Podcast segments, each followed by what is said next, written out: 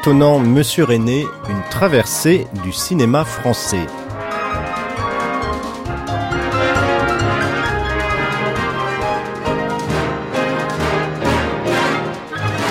Je suis un formaliste.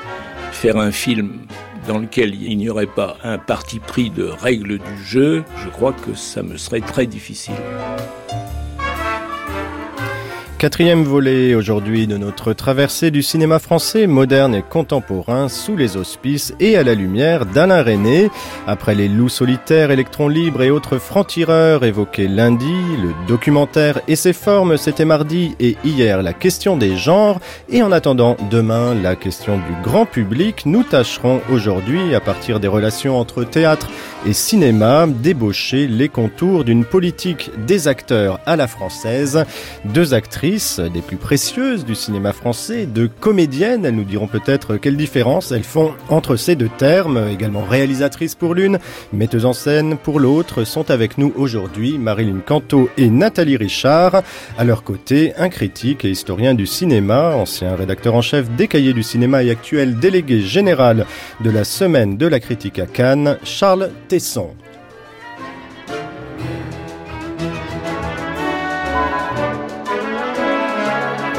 Auparavant, comme tous les jours, c'est la règle du jeu, nous retrouvons Alain René. Le 6 octobre 2012, Michel Simon le recevait dans Projection privée pour parler de son avant-dernier film, Vous n'avez encore rien vu, film d'acteur et de théâtralité revendiqué, s'il en est.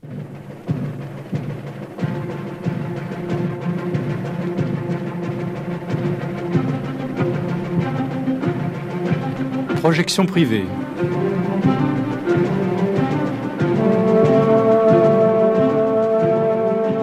Bonjour, nous sommes aujourd'hui en présence d'Alain René. Euh, c'est un grand honneur pour nous de pouvoir le recevoir euh, pour parler de son dernier film, Vous n'avez encore rien vu.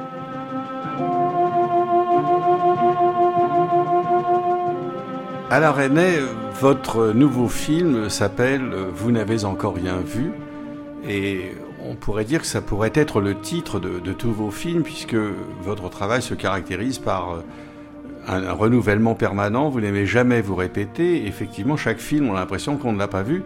Mais je crois savoir que euh, vous n'avez encore rien vu, c'était un titre que vous donniez à plusieurs projets avant de trouver un titre définitif. C'était presque un titre générique.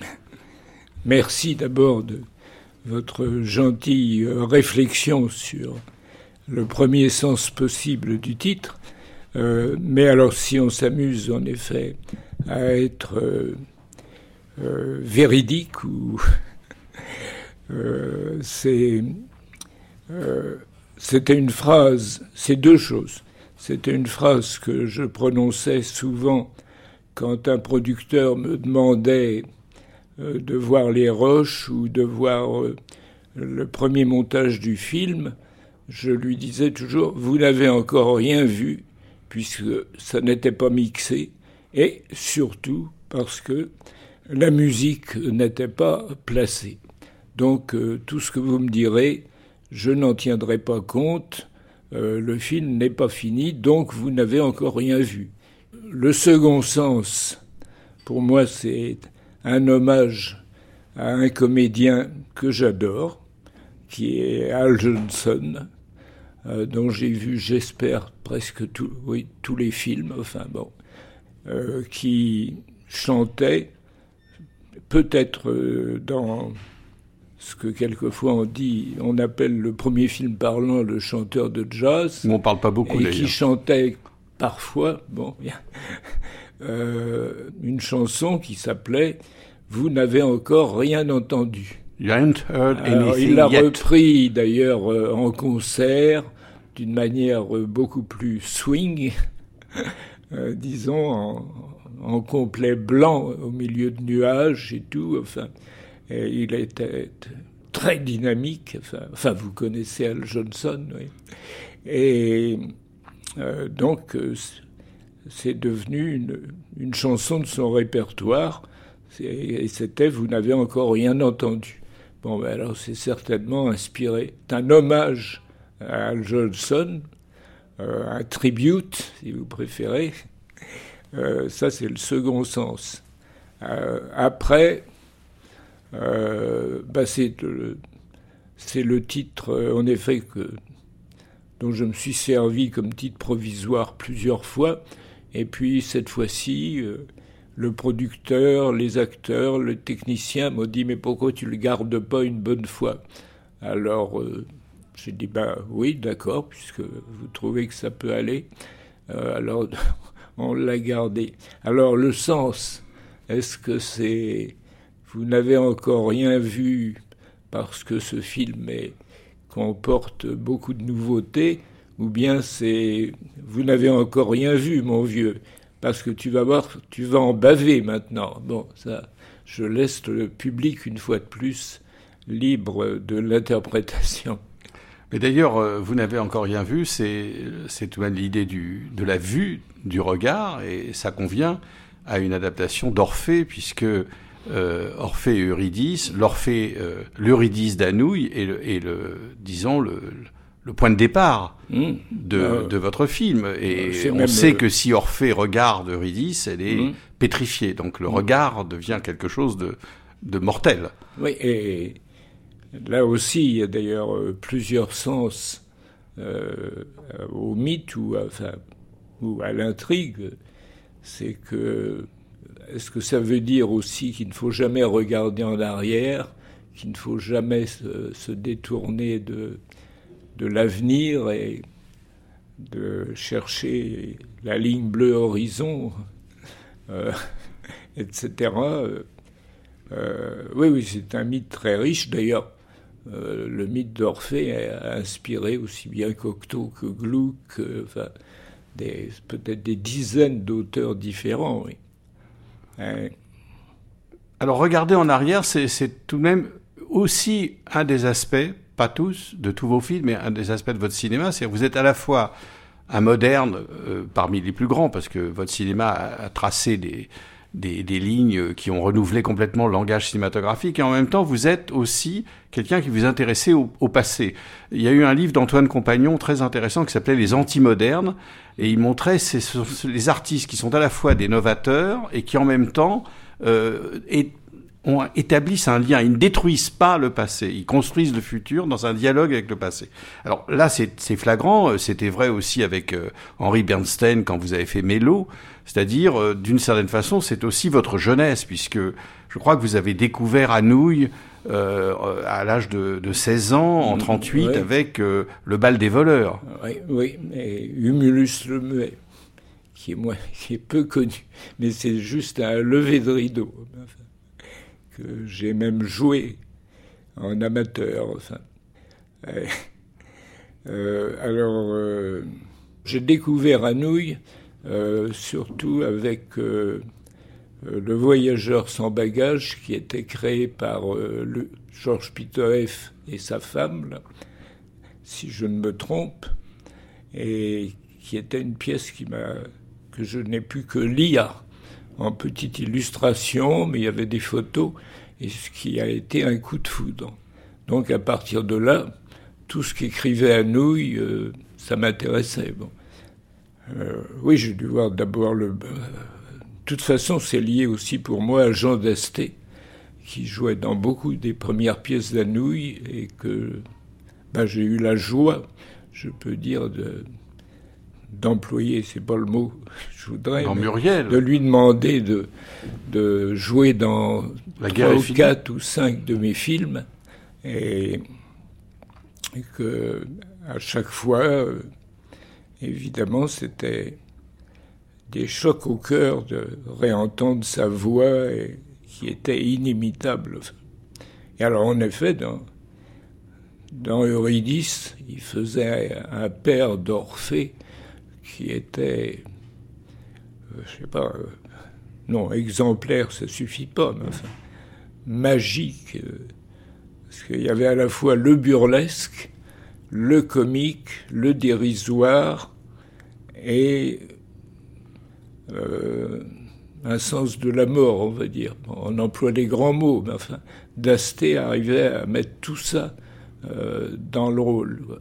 Mais que vous avez retrouvé ah, Chez Michel Piccoli, ah qui, le dérisoire et, le, tragique, euh, il l'exprime mm. bah, dans le même rôle.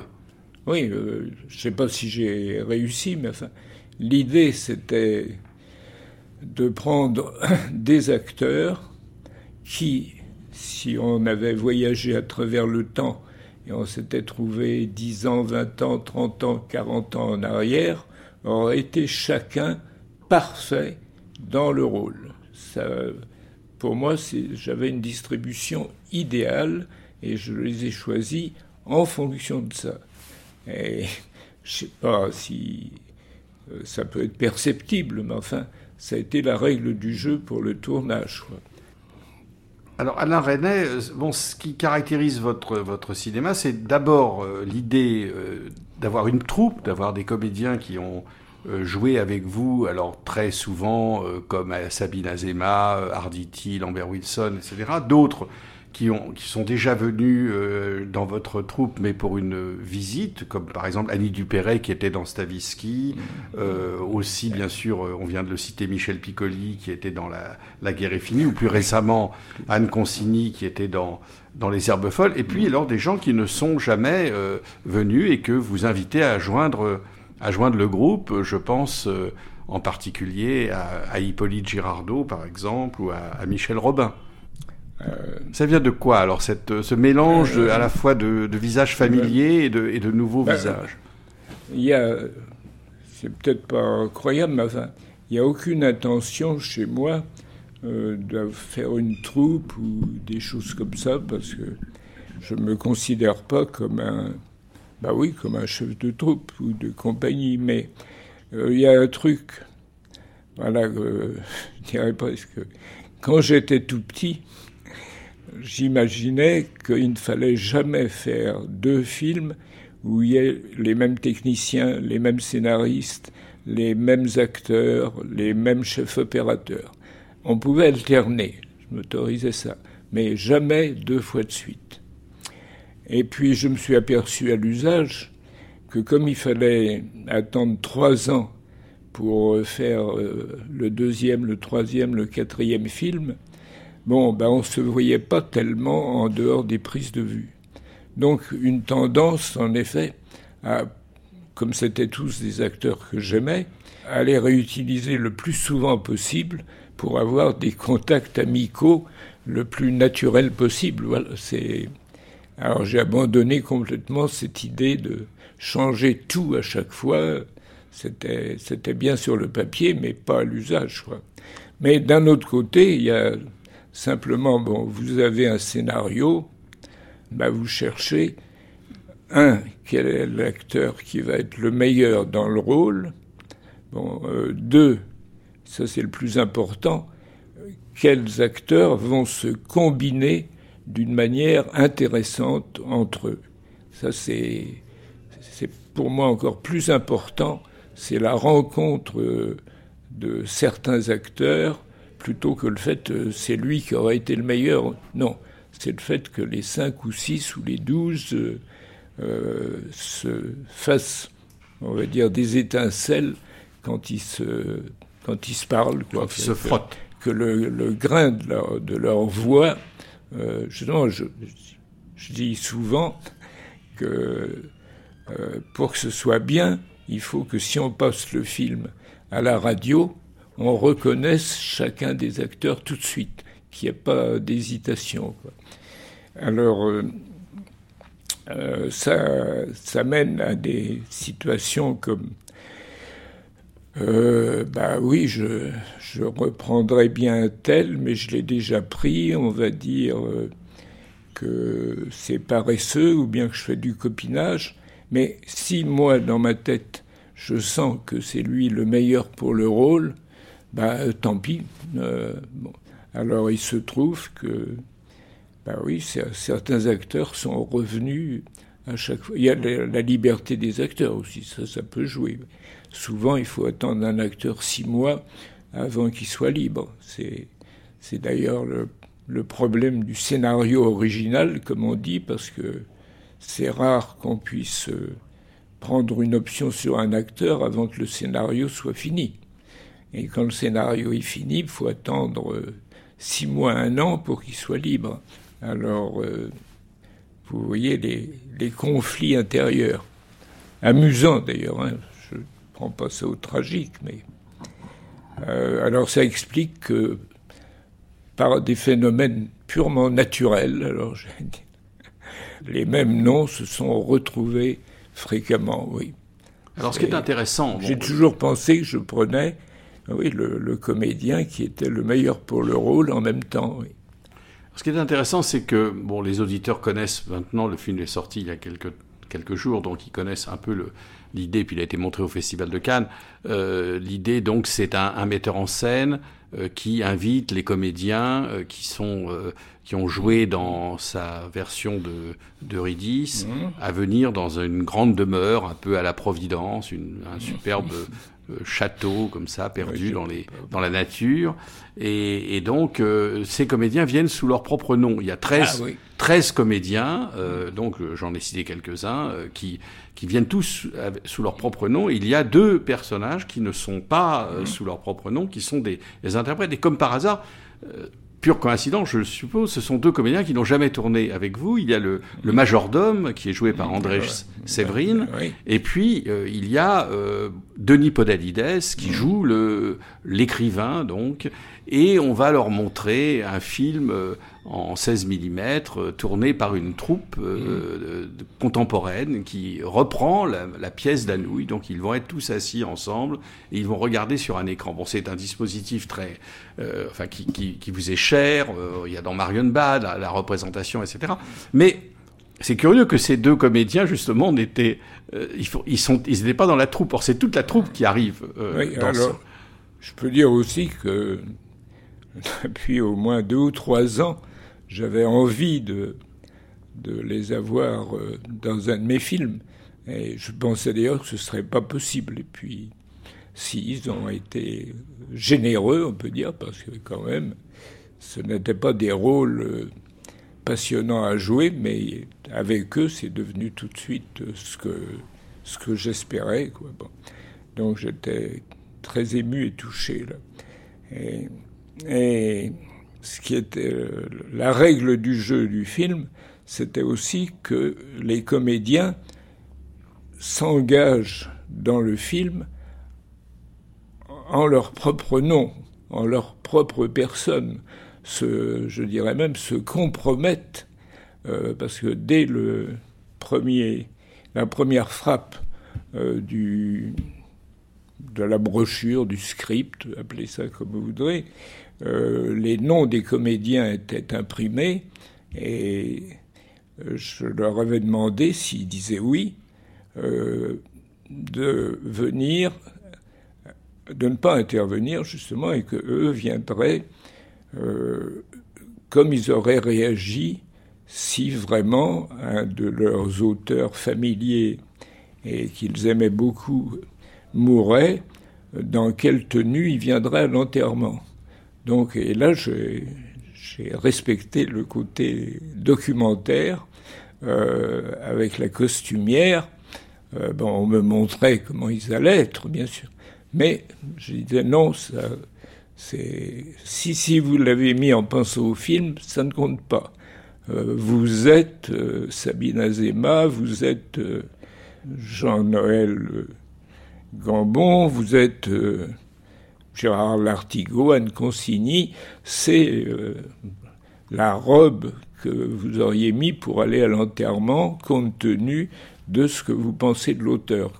C'était évidemment très amusant à faire, parce que ça permettait de rédiger. Il n'y avait pas à rédiger les biographies des personnages comme je m'amuse souvent à demander soit aux scénaristes, soit aux acteurs de dire quelle était votre vie, d'où vous venez, d'où vous allez et tout, puisque c'était eux. Ben, euh, c'était très clair que on savait dans quel film ou dans quelle pièce euh, Lambert Wilson avait joué. Euh, Est-ce que ça, ça, a joué le fait que bon, c'est des comédiens que vous aimez beaucoup, donc je pense qu'ils auraient été dans, dans, le film, mais que, que Sabine Azema, justement, avait, avait joué dans une pièce d'Anouilh le scénario, qu'elle avait été même dans Cher Antoine, qui, qui a servi, on en va en parler bientôt, euh, de base aussi pour ce scénario, dans La valse des toréadors, que, que Lambert Wilson a été Orphée euh, il y a 20 ans et qu'il a joué aussi dans Léocadia, que, que Pierre Arditi et Annie Dupéret ont repris la répétition. Donc tous ces gens-là ont un passé anouillant. Alors ça, ça m'a paru des coïncidences, mais j'étais évidemment ravi euh, que ça arrive. Euh, je craignais seulement qu'à cause de ça, il refuse. Euh, surtout, je me disais, Lambert Wilson va dire ah non, je l'ai joué, je ne peux pas. Mais non, ça n'a pas, ça s'est passé comme ça. Je n'ai eu aucun refus d'aucun des treize, ce qui m'a comblé de bonheur. J'ajoute que de leur part, c'était même très héroïque de tourner ce film parce que comme il n'y avait pas suffisamment d'argent, ils ont accepté de venir jouer, euh, pas en bénévole, mais presque, mais surtout de venir tous les jours pendant 44 jours, je crois. On dirait euh, simplement parce qu'on les voyait dans un fauteuil. Enfin bon, c'était et ça a créé une atmosphère de tournage. Euh, très particulière parce que chacun avait son occupation. Euh, il y avait celui qui faisait des, tableaux, celui qui dormait, celui qui étudiait euh, la prochaine pièce qu'il allait jouer, ou les peut-être même faire sa correspondance. Et, mais il restait sur le plateau, j'exagère un peu, mais les 13 ensemble étaient là tous les matins. Et moi, j'ai le souvenir, je ne sais pas ce qui se passait dans les loges, c'était peut-être un carnage, mais sur le plateau, j'ai un souvenir comme ça de, de doux bonheur, de. Euh, je sais pas, on était tout le temps le sourire aux lèvres, à, dire des blagues. Amalric a fait un film complet avec un appareil de photo. Je ne sais pas si on le verra jamais, mais ça doit pas, ça ne doit pas être piqué des hannetons, comme on disait avant-guerre. Alors, Alain René, d'où est venu cette, euh, ce choix de cette pièce et, aussi de l'avoir combinée avec une autre pièce, euh, mmh. cher Antoine, d'avoir pour, pour n'en faire qu'une, euh, puisque l'idée de, du metteur en scène qui mmh. réunit ses acteurs, c'est dans Cher Antoine, et Eurydice, mmh. c'est évidemment le, le, thème central du film. Bah, Jean-Louis Livy m'avait commandé un film à condition que ce soit une pièce puisque c'est la seule manière euh, de savoir vite quel est le matériel qu'on va tourner.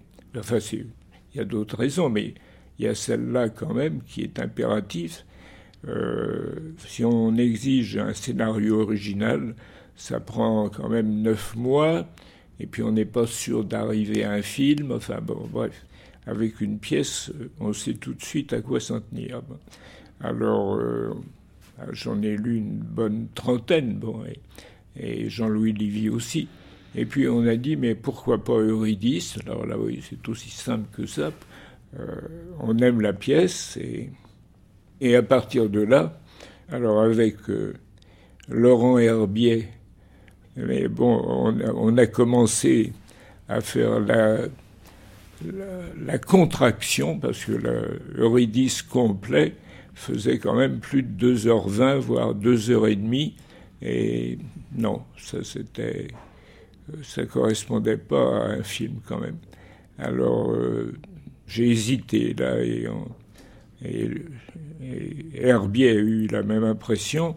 Et comme j'avais apporté avec moi Cher Antoine ou L'amour raté, euh, qu'il a lu en même temps, c'est lui qui a eu l'idée de mais si on combinait les deux. J'ai dit oui parce que en effet il y a, cette farce dans Cher Antoine, la convocation des amis, tout. En effet, ça, ça, ça donnerait peut-être euh, la possibilité de contracter plus euh, Eurydice sans que euh, Eurydice en souffre. Donc en fait, en ajoutant une pièce, ça, voilà, ça, permettait de mettre l'autre en valeur et, de faire. Euh, alors, je ne sais pas si 1 plus 1 égale 3. Euh, j'espère, oui, j'espère. donc, euh, c'est parti de là. Et puis, il y avait aussi le. Ça nous permettait, comme ça, de ne, enfin de garder quasi intégralement tout le texte d'Anouilh. Il y a de, à part euh, le petit discours de d'Antac, Denis Podalides pour euh, proposer aux comédiens euh, de choisir s'ils donnaient les droits d'adaptation ou non à cette jeune troupe de la Colombe. je veux dire, il n'y a pas une ligne d'Anouilh qui est changée, pas une virgule. Il y a des contractions, mais le texte est intégral et, je dirais même euh, il est dans l'ordre. Enfin, il n'y a pas eu le côté de on, prend une réplique par-ci, on mélange, non. Ce qui me, me, frappe aussi dans vos films, dans vos 18 longs métrages, euh, c'est... Moi je dis 21. Vous avez mis Gershwin dedans. Gershwin, ah oui, il, y a 55 minutes, mais ça, 55 ah, minutes. Le CNC, c'est 60 minutes de film. Ah, c'est 60. Ce qui me frappe, c'est que, bon, c'est bien connu, vous vous adressez à des, à des écrivains euh, mmh. qui, n'ont jamais euh, fait de, euh, de scénario. C'était le cas de Rob Grillet, de Marguerite Duras, puis vous avez adapté des pièces de théâtre. Mais donc, vous-même, vous, vous avez des doutes sur votre, le fait que vous seriez un auteur. Mais néanmoins, ce qui me paraît très frappant, quand on voit tous vos films, et en particulier celui-ci, c'est il y a un caractère quand même très, très autobiographique. Alors je, voudrais revenir mhm. sur un film qui avait été... Souvent vos films génèrent des controverses euh, parce que c'est très, très sain de ne pas faire l'unanimité parce que vous faites un cinéma très novateur et donc ça déroute. Vous ne faites pas tout le temps le même film, donc ça déroute. Mais un film qui avait été pas très bien reçu et qui aujourd'hui est un classique et qu'on revoit avec un grand plaisir, c'est Stavisky, euh, donc Biarritz Bonheur, puisque c'était le titre que vous aviez trouvé. Stavisky peut-être. Stavisky peut-être. Alors, ce, qui est très frappant, c'est que je crois que quand on voit ce film aujourd'hui, il surprend moins parce que il vient avant d'autres films qui est l'avant-guerre. C'est-à-dire déjà, il annonçait mmh. votre votre retour sur votre jeunesse. Euh, que ce soit Pas sur la bouche, qui est une opérette des années 20, euh, que ce soit Mélo, qui est une pièce de théâtre de Bernstein du début des années 30, que ce soit maintenant, vous n'avez encore rien vu, qui n'est pas l'avant-guerre, qui est de 42, mais qui est... en réalité, c'est écrit en 39. Voilà, écrit en 39. voilà, donc euh, des films qui parlent finalement de, de, votre jeunesse. Moi, j'ai été très, très frappé avec Vous n'avez encore rien vu, et évidemment, c'est aussi parce que la pièce d'Anouilh elle-même a été sans doute euh, imprégnée aussi du cinéma de cette époque. Mais euh, euh, par exemple, Orphée qui a des doutes sur euh, le passé sexuel de, mm. d'Eurydice, la jalousie, le personnage du, du macro impresario qui est joué par Hippolyte Girardot, on est dans le cinéma français que vous avez aimé à, à, 18 ans, à 16 ans, Viviane Romance, euh, les films de, de Carnet, de Duvivier, de, euh, même de Renoir, etc. Il y a, il y a tout, cet aspect. Est-ce que euh, c'est un retour sur vous-même en même temps, sur vos goûts? Attendez, il y a deux choses. Oui, je suis content de, que vous parliez justement sur le plateau au tournage avec Hippolyte Girardot euh, je disais souvent, on est en plein Pépé le Moco, on est en train de faire du Duvivier avec Girardot. Bon, c'était et je, continue à avoir cette impression. Euh, l'autre, euh, c'est simplement parce que vous avez dit, vous avez demandé à des écrivains. Alors je refuse le terme écrivain et je tiens à préciser à des gens qui avaient qui écrivaient, enfin pour moi j'appelle ça des auteurs dramatiques. Bon, euh, Marguerite Duras, pour moi c'était le square, euh, c'était autant l'auteur de théâtre que... Mais écrivain ne pas, veut pas dire qu'ils ne sont ah pas dramaturges. un peu, oui, mais c'est un peu restrictif là, c'est ça pour... Alors il y a, y a l'exception, en effet, c'est Alain Robbe-Grillet, mais en même temps, euh, quand je disais à Alain, euh, il allait beaucoup au théâtre. Et son texte, à mon avis, était très théâtral. Et quand je lui disais, en fin de compte, euh, vous m'avez fourni un livret d'opéra, bah, il était très content. Donc, je peux l'inclure dans la notion des auteurs dramatiques. Et les Jean Quérol, les Jacques Sternberg, les Jean Gruot, surtout, qui, avec qui j'ai fait plusieurs films, euh, avaient tous euh, écrit des pièces. Alors quelquefois, euh, elles n'avaient pas marché ou des choses comme ça, c'est une autre histoire, mais ils avaient tous tenté du théâtre et pour moi c'était capital quoi. je m'étais juré de ne jamais adapter un roman et je n'ai fait qu'une exception, mais on va pas se perdre dans les détails. Les herbes folles, ah oui. Les herbes folles, mais c'était tellement du dialogue de théâtre que, que là, j'ai pas pu résister. Christian Gailly, là, m'a. Euh, je sais pas ce que, ce que ça, les herbes folles donneraient sur scène, mais en tout cas, la sonorité, la musicalité des, des répliques. Là, vous voyez, je dis répliques, je dis pas des phrases. Alors, donc là, je reste oui, nettement dans ce, ce mélange, en principe, oui, de frères ennemis, euh, théâtre et cinéma, parce que j'aime bien au cinéma que ça sonne comme du théâtre, quoi. Et j'aime peut-être bien aussi au théâtre chez Planchon que ça ressemble à du cinéma, c'est possible. Mais disons, comme une bonne vinaigrette, j'agite les deux et j'espère toujours que ce sera accepté. Mais je comprends que ça crée aussi de l'exaspération. En effet, j'ai eu souvent le reproche vos acteurs ne jouent pas naturel et des choses comme ça. Et tout ce que je peux dire, c'est je fais pas exprès ou j'y peux rien, mais en même temps, c'est vrai que c'est ce que j'aime. Oui.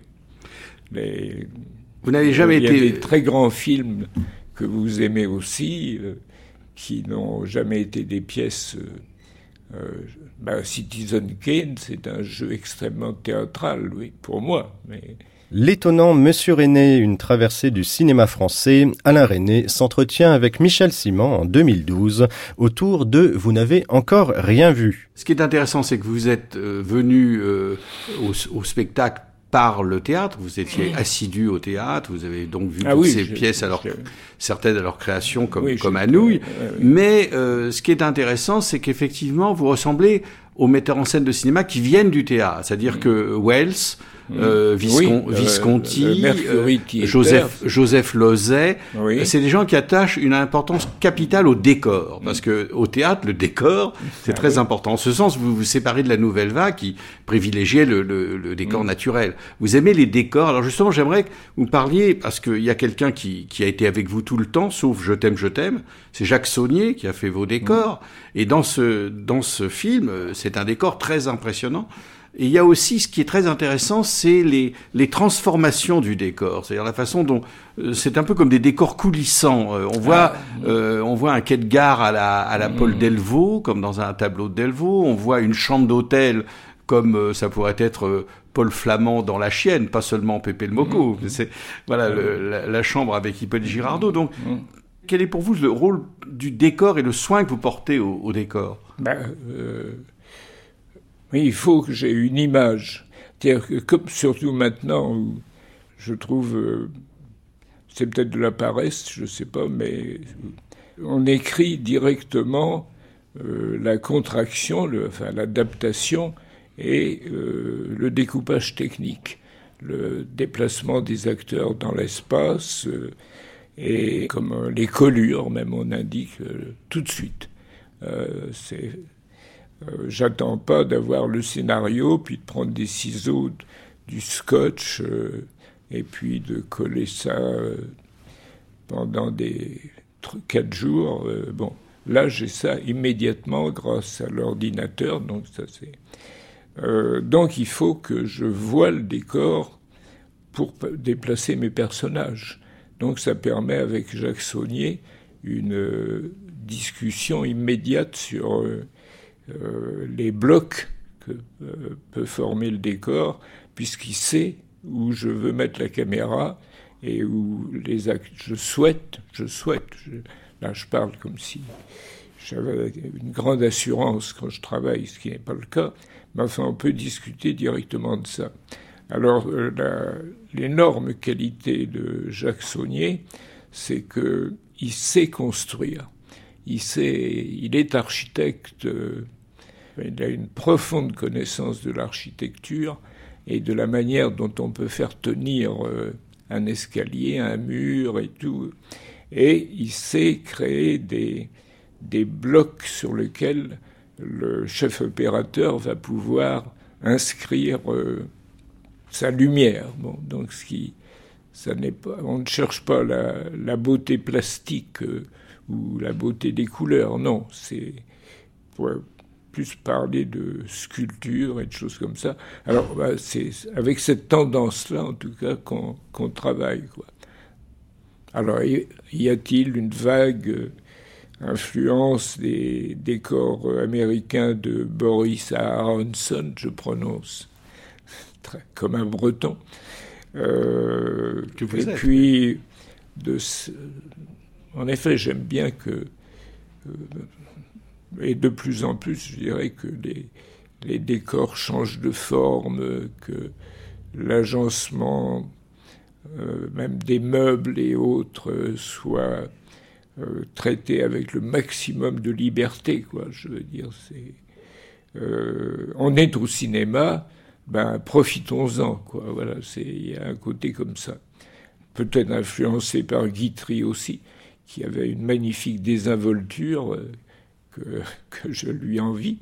Et j'ai toujours envie de de reculer les murs dans un décor, dans un appartement réel, parce que généralement, ça me force, un appartement réel va me forcer à prendre des courts foyers, des 25, voire des, pas des 18,5, mais enfin, c'est-à-dire des objectifs qui déforment les visages et euh, qui fait que, oui, pour aller de la porte au lit, on va avoir un panoramique très désagréable pour moi alors que dans un décor, on pourra combiner même l'orientation du mur, et tout se fera avec plus de fluidité, d'aisance, etc., etc.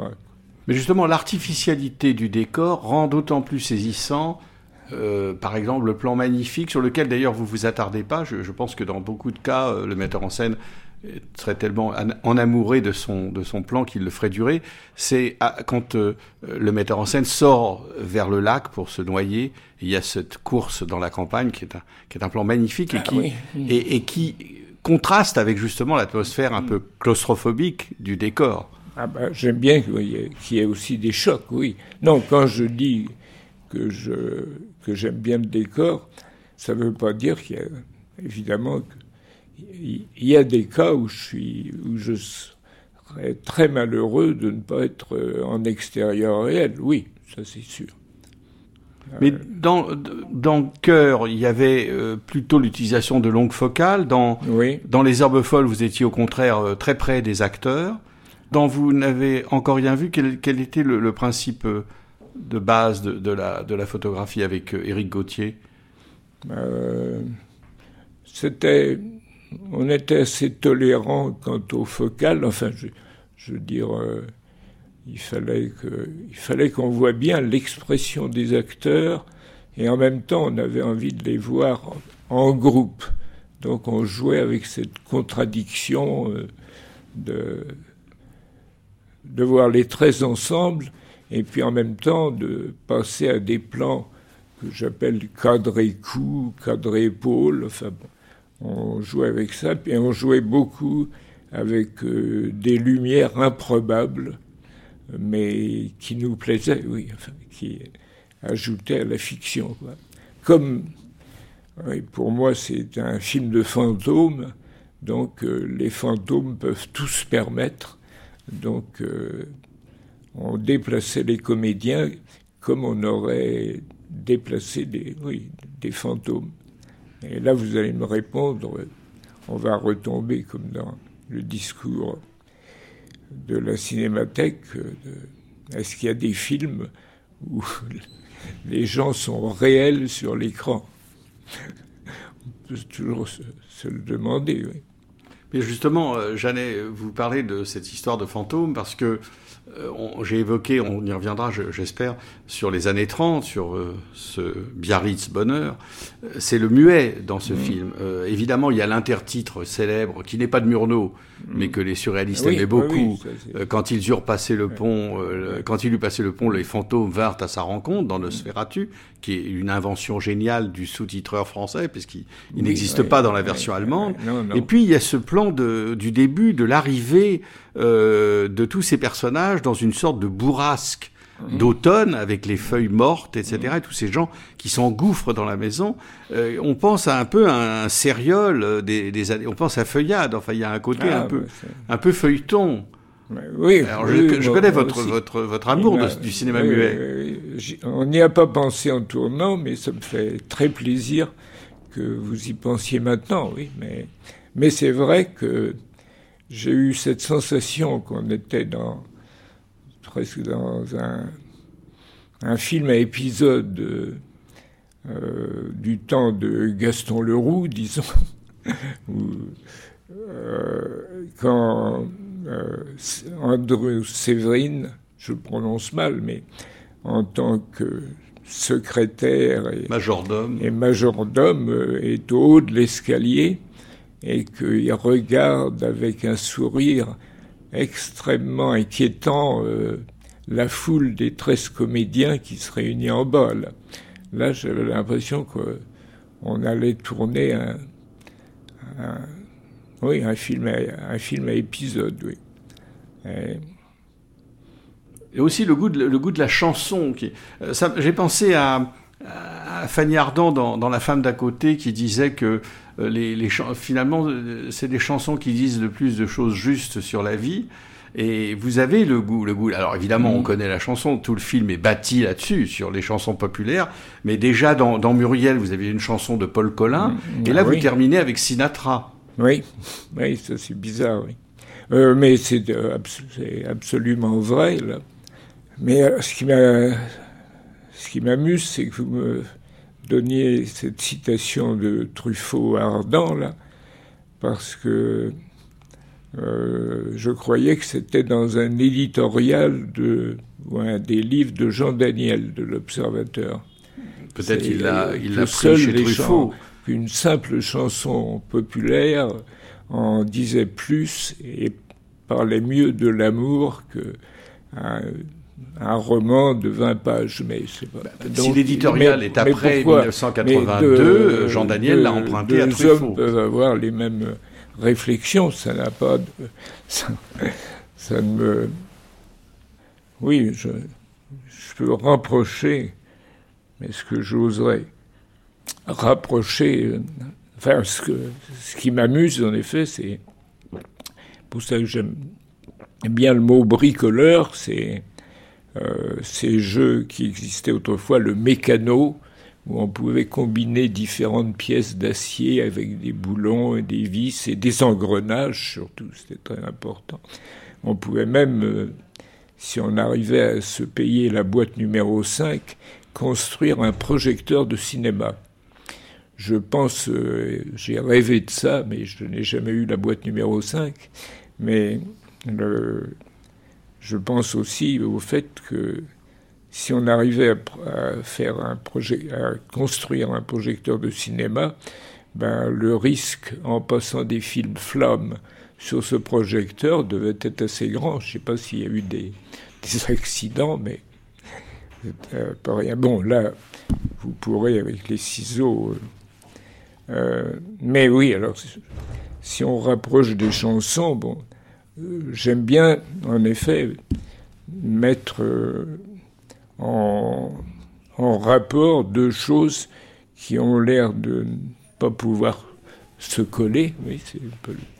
Et je pensais tout à l'heure à une chanson de Raoul Moretti et Albert Wilmetz, qui était, et là je ne vais pas la chanter, parce que surtout que les centenaires qui à la radio chantent des chansons de leur enfance, c'est pathétique et pénible, mais alors si j'arrive à m'en souvenir, euh, quand une femme est jolie, bien que ce ne soit pas poli, je m'attache à ses pas en me disant tout bas, histoire de voir, si ça rendra, histoire de voir s'y arrivera. Bon, euh, j'ai même pas chanté bien le texte, mais en effet, rassembler euh, le film de Bruno Podalides, qui est la captation de Eurydice 2012, euh, avec l'autre, bah, avant d'être dans la salle de montage, je ne savais pas du tout ce qui arriverait. Alors j'espère que ça marche, mais c'était encore là c'était de l'expérimental, quoi. Mais c'est votre, côté, c'est votre côté surréaliste. C'est la fameuse phrase de l'autre et Amont, la rencontre d'un parapluie et d'une machine à coudre sur une table de dissection. Je ne vous le fais pas dire. Alors, Alain René, moi, je voudrais aussi. Il y a un mélange très intéressant chez vous de, de prosaïsme et de lyrisme. Et je pense que d'ailleurs, le lyrisme, c'est souvent justement la voix, le grain de la voix. Je pense à Muriel, par exemple, qui à la fois euh, qui, est comme, qui pourrait être un film français des années 30 euh, sur euh, des, gens dans leur appartement avec des acteurs de mmh. second rôle, etc., mmh. des, des, figures, et puis en même temps le lyrisme du le, lyrisme du film, le lyrisme même de la mise en scène. On retrouve dans, dans ce film-ci cette alliance entre entre les deux. Oui, ben, enfin tout ça n'est évidemment pas intentionnel du tout, mais si ça arrive, ben, tant mieux, oui. C'est alors j'aimerais justement parler, alors parler avec vous de euh, brièvement peut-être, mais euh, vous n'avez jamais mis en scène, euh, vous avez mis en scène des pièces récemment, plusieurs pièces, jamais d'opéra. Vous aviez un projet, le mm. Tsar s'est fait photographier de, de Kurt Weill que vous deviez tourner. Alors comment envisagez-vous le, le, justement l'opéra au cinéma? Ben dans, dans une grande liberté justement du des modifications du décor de plan à plan.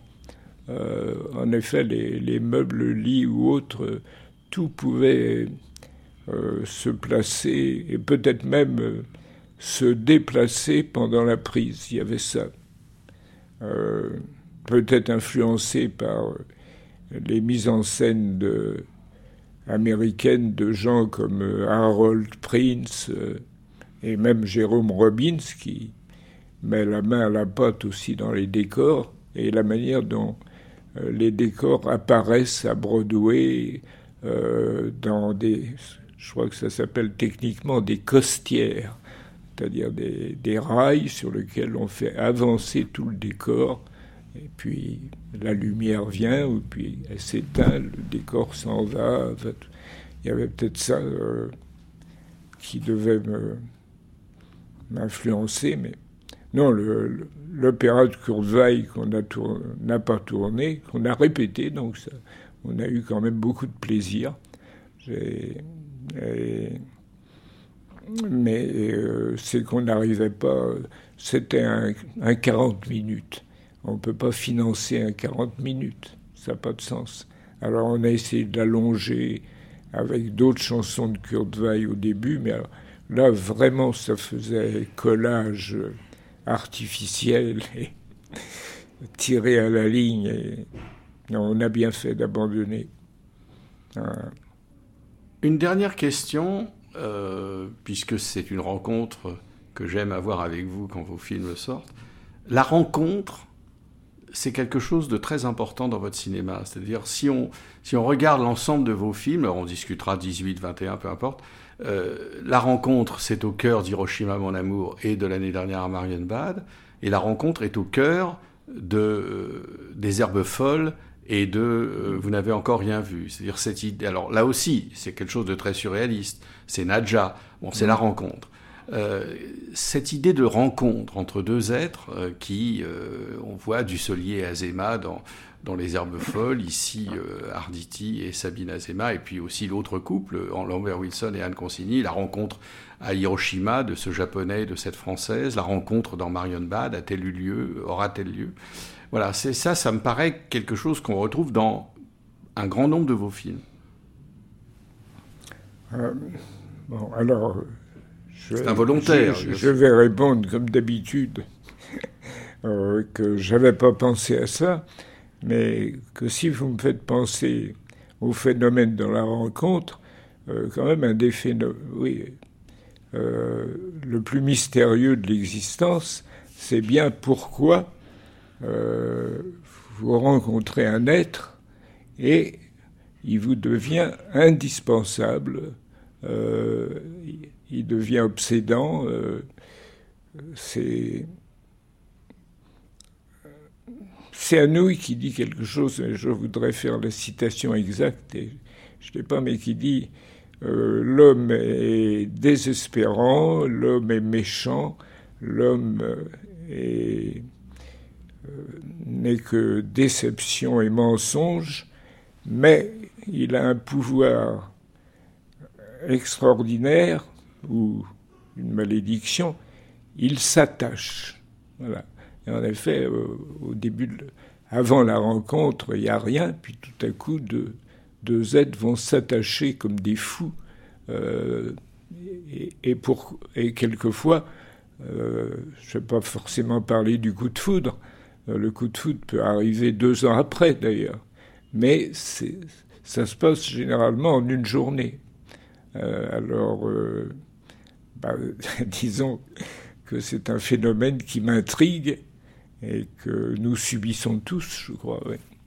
Alors, donc, donc pour qu'il y ait euh, cet attachement violent de corps, même, euh, bah, il faut qu'il y ait rencontre, oui. Ça, c'est. Alors, on va pouvoir poursuivre ça sur le thème de la violence. et alors, là aussi, j'hésite en fin d'émission à commencer un, dialogue sur euh, la méchanceté humaine. Bon, ben, ça c'est. Ça sera pour une autre. une forme d'attachement, oui. Ça sera pour une autre rencontre. on ne torture pas n'importe qui.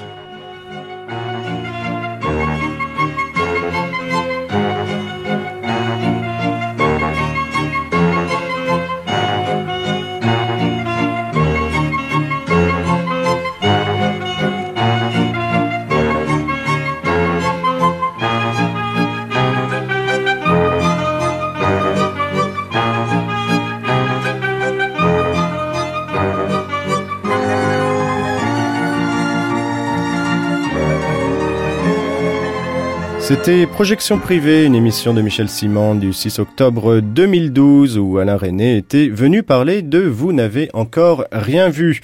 Deuxième partie de notre traversée du cinéma français à la lumière de l'étonnant Monsieur René. Autour de notre table ronde ce matin, deux actrices, je l'ai dit tout à l'heure, précieuses, en tout cas pour moi et pour beaucoup d'autres du cinéma français des 30 dernières années, toutes deux formées au théâtre et qui se sont croisées deux fois à l'écran, si j'ai bien compté, trois fois, me dit Nathalie Richard. Il y a eu les films d'Hervé Leroux, euh, Grand Bonheur, et on appelle ça Le Printemps. Marilyn Canto était adolescente dans l'hôtel de la plage de Michel Lang, et dans la série télévisée Pause Café, euh, c'était un petit chaperon rouge déluré dont elle voit des nains partout, avant euh, d'étudier plus sérieusement Shakespeare et Tchekhov à l'école du Théâtre National de Strasbourg, ce qui lui a permis ensuite de croiser la route de Jacques Doyon, Philippe Garel, dont elle fut l'actrice et assistante à la réalisation sur Le Cœur Fantôme, et puis de devenir l'actrice fétiche de cinéastes apparus dans les années 90 comme Manuel Poirier, Dominique Cabrera ou le susnommé Hervé Leroux.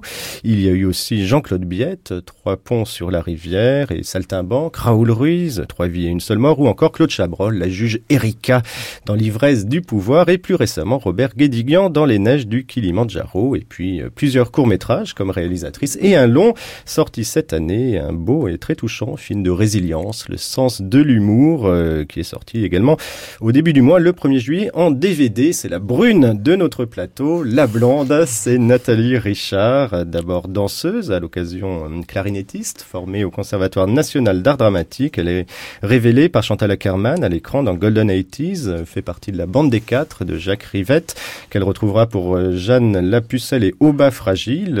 On voit aussi ensuite chez Olivia Sayas, Marie Vermillard, Michael Haneke ou Ilan Duran-Cohen, mais aussi chez chez Arnaud Despalières, ou dans des aventures singulières pour une actrice que sont les films de Judith Abitbol, Avant le jour et À bas.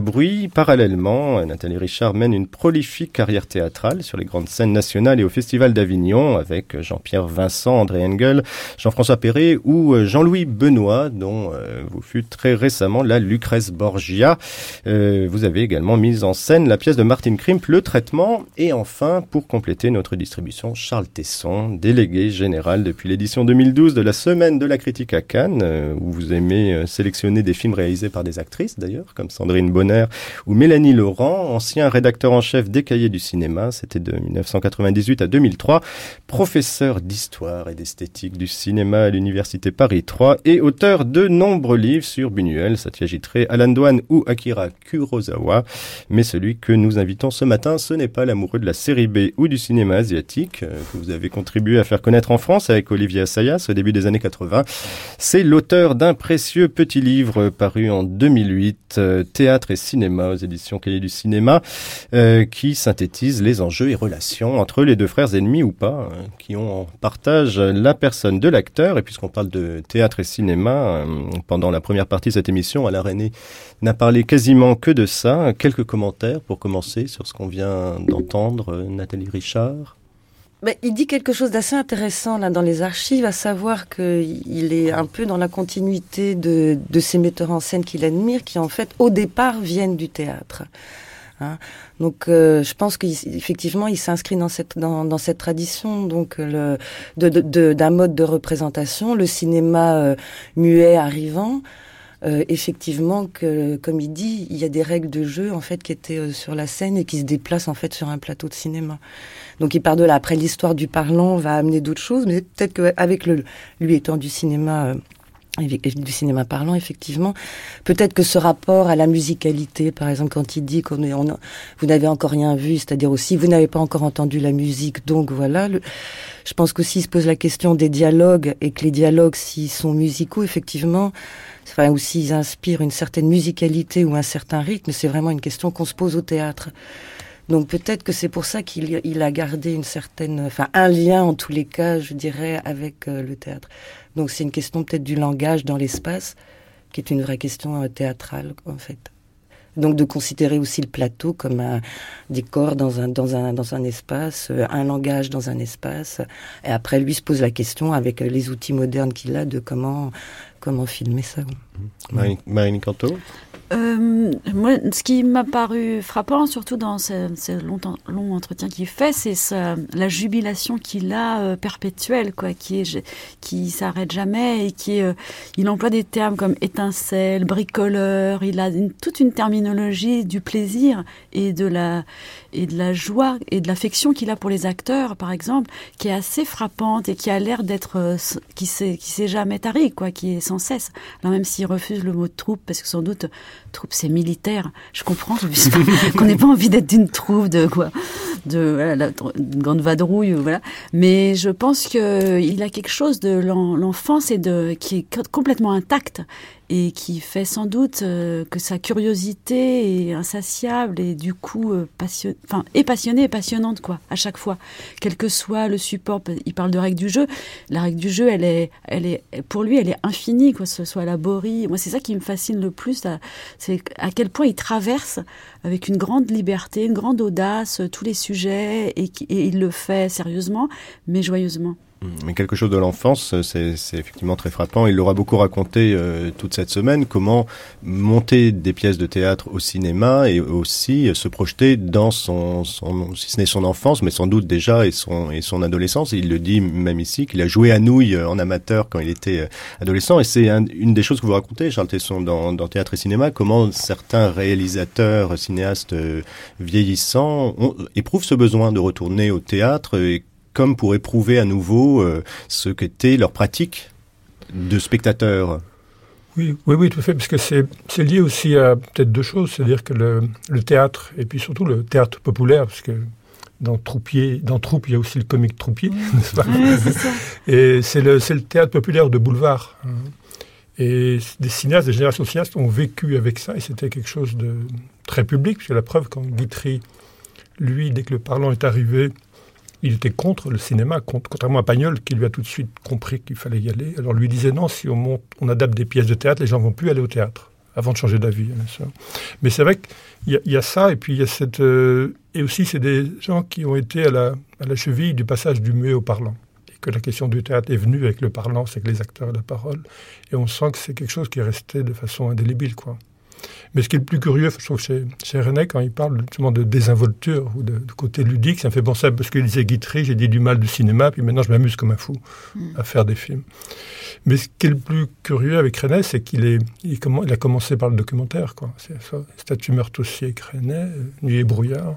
C'est ce qu'on a raconté mardi. Oui, c'est ça. Et puis le, nouveau roman, etc. Et comment le, mais le théâtre, c'est un peu le, rosebud de son œuvre, sauf qu'il est devenu plus voyant, surtout à partir de Mélo, quoi. Mais d'ailleurs, je crois que c'est dans le Providence au début où il y a un hommage à Citizen Kane avec la grille Not Trespassing. Et c'est devenu plus voyant. Et c'est vrai que là, il y a le plus étrange, c'est que les années 20, ça aurait, pu être le, cinéma moderne, les avant-gardes, mais c'est pas son berceau d'origine sur la fin, c'est plutôt le, théâtre que le cinéma de son époque, si vous voulez. Donc ça, c'est très, très étrange, la façon dont, surtout avec Mello, parce que Bernstein, c'est une pièce de 1929, et comment il est revenu à ça. Mais c'est aussi, euh, pour quelqu'un, vous, venez de le dire, qui venait du documentaire, euh, faire ses films sur le théâtre. Et avec ce jeu, il dit, je comprends que ça puisse exaspérer euh, certains, le, jeu que je demande à mes, à mes comédiens, c'est aussi affirmer le côté artificielle du mhm. cinéma. C'est de ne, jamais oublier qu'on est en train de voir un spectacle euh, fabriqué et que le, théâtre plus cinéma, le, cinéma qui filme le théâtre, c'est une façon d'affirmer euh, cette, distance-là. Comment, comment vous l'avez l'appréhendé ce jeu du comédien euh, théâtral justement au cinéma, Nathalie Richard? Oui, mais d'abord, je ne sais pas s'ils ont. J'ai pas l'impression qu'ils aient un jeu aussi théâtral que ça, en fait, même dans Vous n'avez encore rien vu. Euh, D'abord parce qu'il n'y a pas l'histoire de la projection, il n'y a pas euh, même le phrasé. On peut, enfin, il y a, il n'y a pas un, travail euh, aussi. Vous dites projection, c'est projection de la voix. Hein, oui, par exemple. Non, non, mais ça veut dire qu'on parle comme ça. Donc c'est plus une nature, je trouve, du vocabulaire, de, de rythme, mais qui est adapté, euh, qui est adapté à la caméra. Après, c'est juste, je pense, de pas tomber euh, dans le dans l'idée de parler comme tous les de, comme tous les jours, quoi, en fait. Donc c'est oui, c'est de s'intéresser à la syntaxe, c'est de de peut-être de construire aussi un personnage. En fait, c'est plus cette idée-là et d'utiliser effectivement d'être un petit peu décalé par rapport à la réalité. C'est-à-dire qu'effectivement, on, travaille avec des artifices et ces artifices nous permettent d'atteindre une certaine vérité. Mais justement là, le truc d'Orson Welles là, euh, moi je, je vois pas le, par exemple Citizen Kane comme comme un film théâtral. Ce que fait euh, Welles, c'est qu'il est dans dans la composition. Et je n'ai pas l'impression que, le, enfin pour moi, je le ressens pas comme ça que les acteurs de René soient dans la composition. C'est-à-dire que là, c'est un double artifice chez Ken qui arrive à une autre, euh, il arrive à une autre, euh, une autre transparence en fait par ce, ce genre de, voilà. Mais pour moi, c'est juste de, c'est aussi de travailler un imaginaire en fait. On n'est pas de plein pied avec euh, avec le, le quotidien. Donc c'est de transformer, transfigurer quelque chose. Voilà, en ce sens-là, il y a un travail d'un rapport avec le théâtre, mais je dirais pas que c'est du, théâtre. Enfin, il y a une théâtralité en ce sens-là. Marine Canto euh, ben, Moi, je pense que quand il dit euh, la règle du jeu, ben, c'est celle-là. C'est-à-dire qu'il propose aux acteurs qu'on joue à jouer. Voilà. Et que ce soit clairement dit et exposé, on joue à jouer. On joue à jouer dans des décors, on joue à jouer avec des décors qui bougent, on joue à jouer avec des, une certaine lumière, des, certains costumes. Et je pense que c'est une règle du jeu et, et que c'est une règle du jeu très cadrée et très imposée et que les acteurs prennent beaucoup de plaisir à partir du moment où c'est posé avec ce cadre-là. Et moi, je pense que après, je, il je pense qu'il cherche de toute façon une vérité, pas forcément psychologique, mais une vérité quelle qu'elle soit. Alors après qu'elle passe par une forme de théâtralité ou au contraire du naturalisme ou de la vérité des sentiments, enfin un, réalisme. Dans, dans, tous les cas, je pense que c'est aussi une aventure, c'est des émotions et c'est aussi une aventure intellectuelle. Mais ce que j'aime chez René, moi, c'est que justement, il s'autorise de l'emphase, de la grandiloquence, enfin, il s'autorise une chose que permet pas forcément, le, pas toujours le naturalisme dans le jeu, et ce qui fait que on sent que les acteurs ont énormément de plaisir à aller dans ces excès-là, quoi, et que ce, que René lui-même, il prend du plaisir. Et que du coup, c'est aussi, moi j'ai l'impression à chaque fois que c'est comme de la comédie musicale, mais pas forcément chantée. Mais que c'est de la comédie musicale. C'est rythmique, c'est physique, c'est très, très, très mis en scène euh, dans l'espace. Et que c'est comme si c'était à chaque fois une comédie musicale. Mais bon, après, y a, on connaît la chanson. Mais, euh, mais au fond, c'est l'impression que c'est à chaque fois une comédie musicale. Et ce projet d'opéra de Brecht qu'il voulait montrer, euh, enfin de, de Kurt Weill, pardon, qu'il voulait monter aussi. Mais alors, est-ce que Alain René ne, ne rejoint pas dans une esthétique complètement différente le projet d'un Rivette qui va aussi beaucoup travailler le théâtre au cinéma, euh, que ce soit par les longues improvisations dans, de 12h45 dans, dans, dans mais où il y a deux, deux troupes de théâtre à l'intérieur. Très souvent, le théâtre euh, revient, Céline et Julie vont, vont en bateau, la bande des quatre, etc. Il y a du théâtre qui est, qui est toujours là. comment est-ce qu'on peut relier, euh, ou, ou est-ce qu'on peut pas du tout le, le, faire, ces deux irruptions du théâtre dans le cinéma d'un ou d'un Rivette?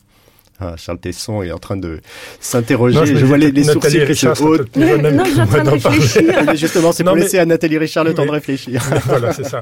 Non, mais sur le sur l'acteur et le théâtre, je crois que René aimait beaucoup le, théâtre filmé, mais dans l'exception Guitry. C'est-à-dire qu'il disait dans un entretien dans le livre sur Guitry, qui était coordonné par Philippe Arnaud, il y a un entretien de, de, de René à propos de Guitry, qui était fait par Simsolo, où il dit pourquoi au théâtre il y a une diction, il y a un phrasé, une syntaxe qui est très euh, particulière ou singulière.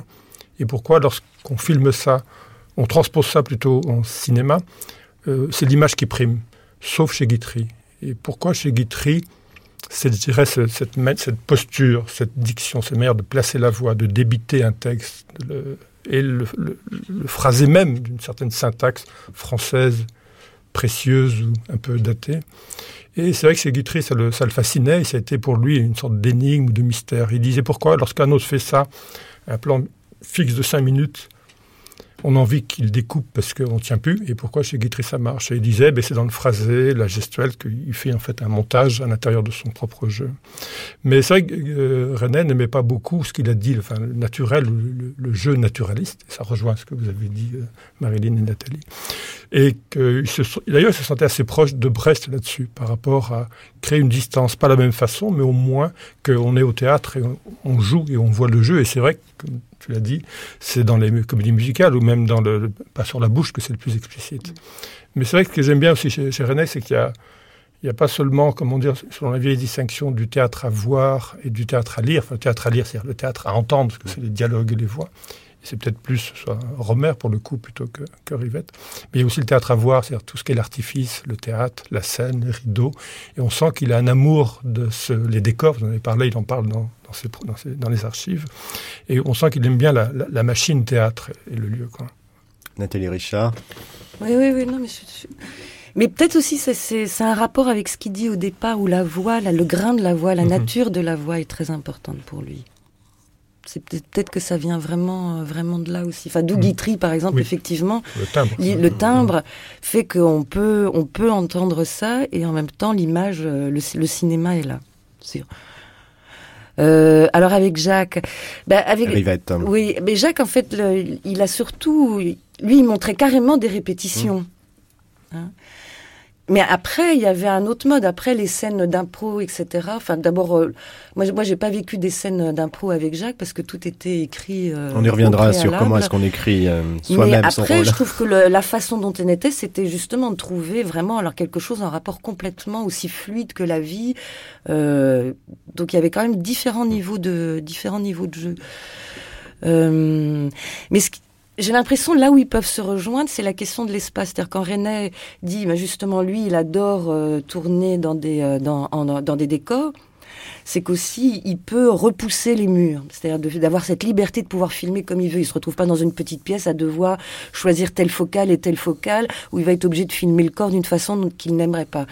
Donc c'est et chez Jacques, donc je pense qu'il y a ce rapport à l'espace. Et chez Jacques, c'est vrai que c'était quelqu'un qui avait, enfin c'est quelqu'un qui a qui avait la, qui a la capacité de rentrer dans. Enfin, le lieu était très important pour lui, et après, il pouvait voir en un seul coup d'œil tout ce qu'il pouvait tout d'un coup euh, prendre pour la scène, en fait.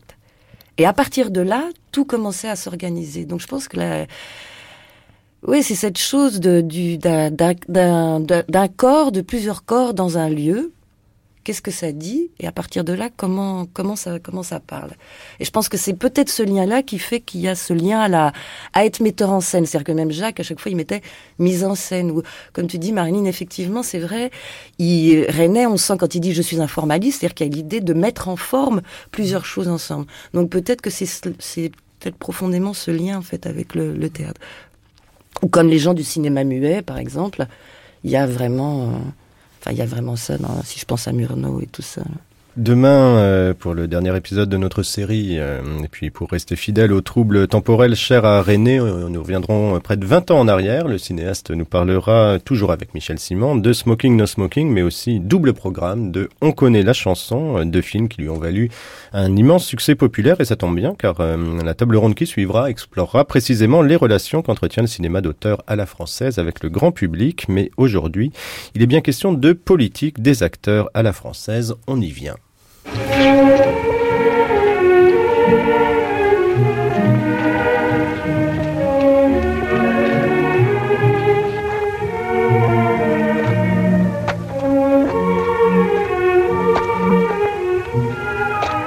Et qu'est-ce qu'il disait de moi? Ça dépendait des fois. Oui, mais en général. Il disait que vous étiez le seul ami qu'il ait jamais eu. Et comment le disait-il? Ça dépendait. Des fois, il avait l'air content, des fois, ça me mettait en colère. Ça vous préoccupe de vous Non, non, non. C'est pour savoir si j'ai changé, moi aussi. Moi, je trouve que vous avez changé. Bah, vous ne me connaissiez pas. Voilà.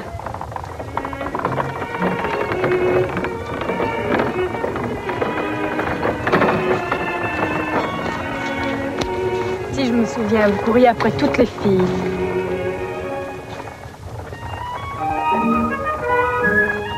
Oui.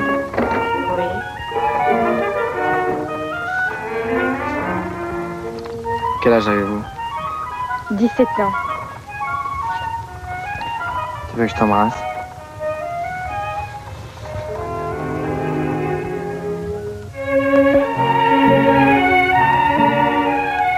Viens à la maison. Ton père? Il est pas là. J'en sais rien? Si, je le sais. Je croyais que tu le chercher.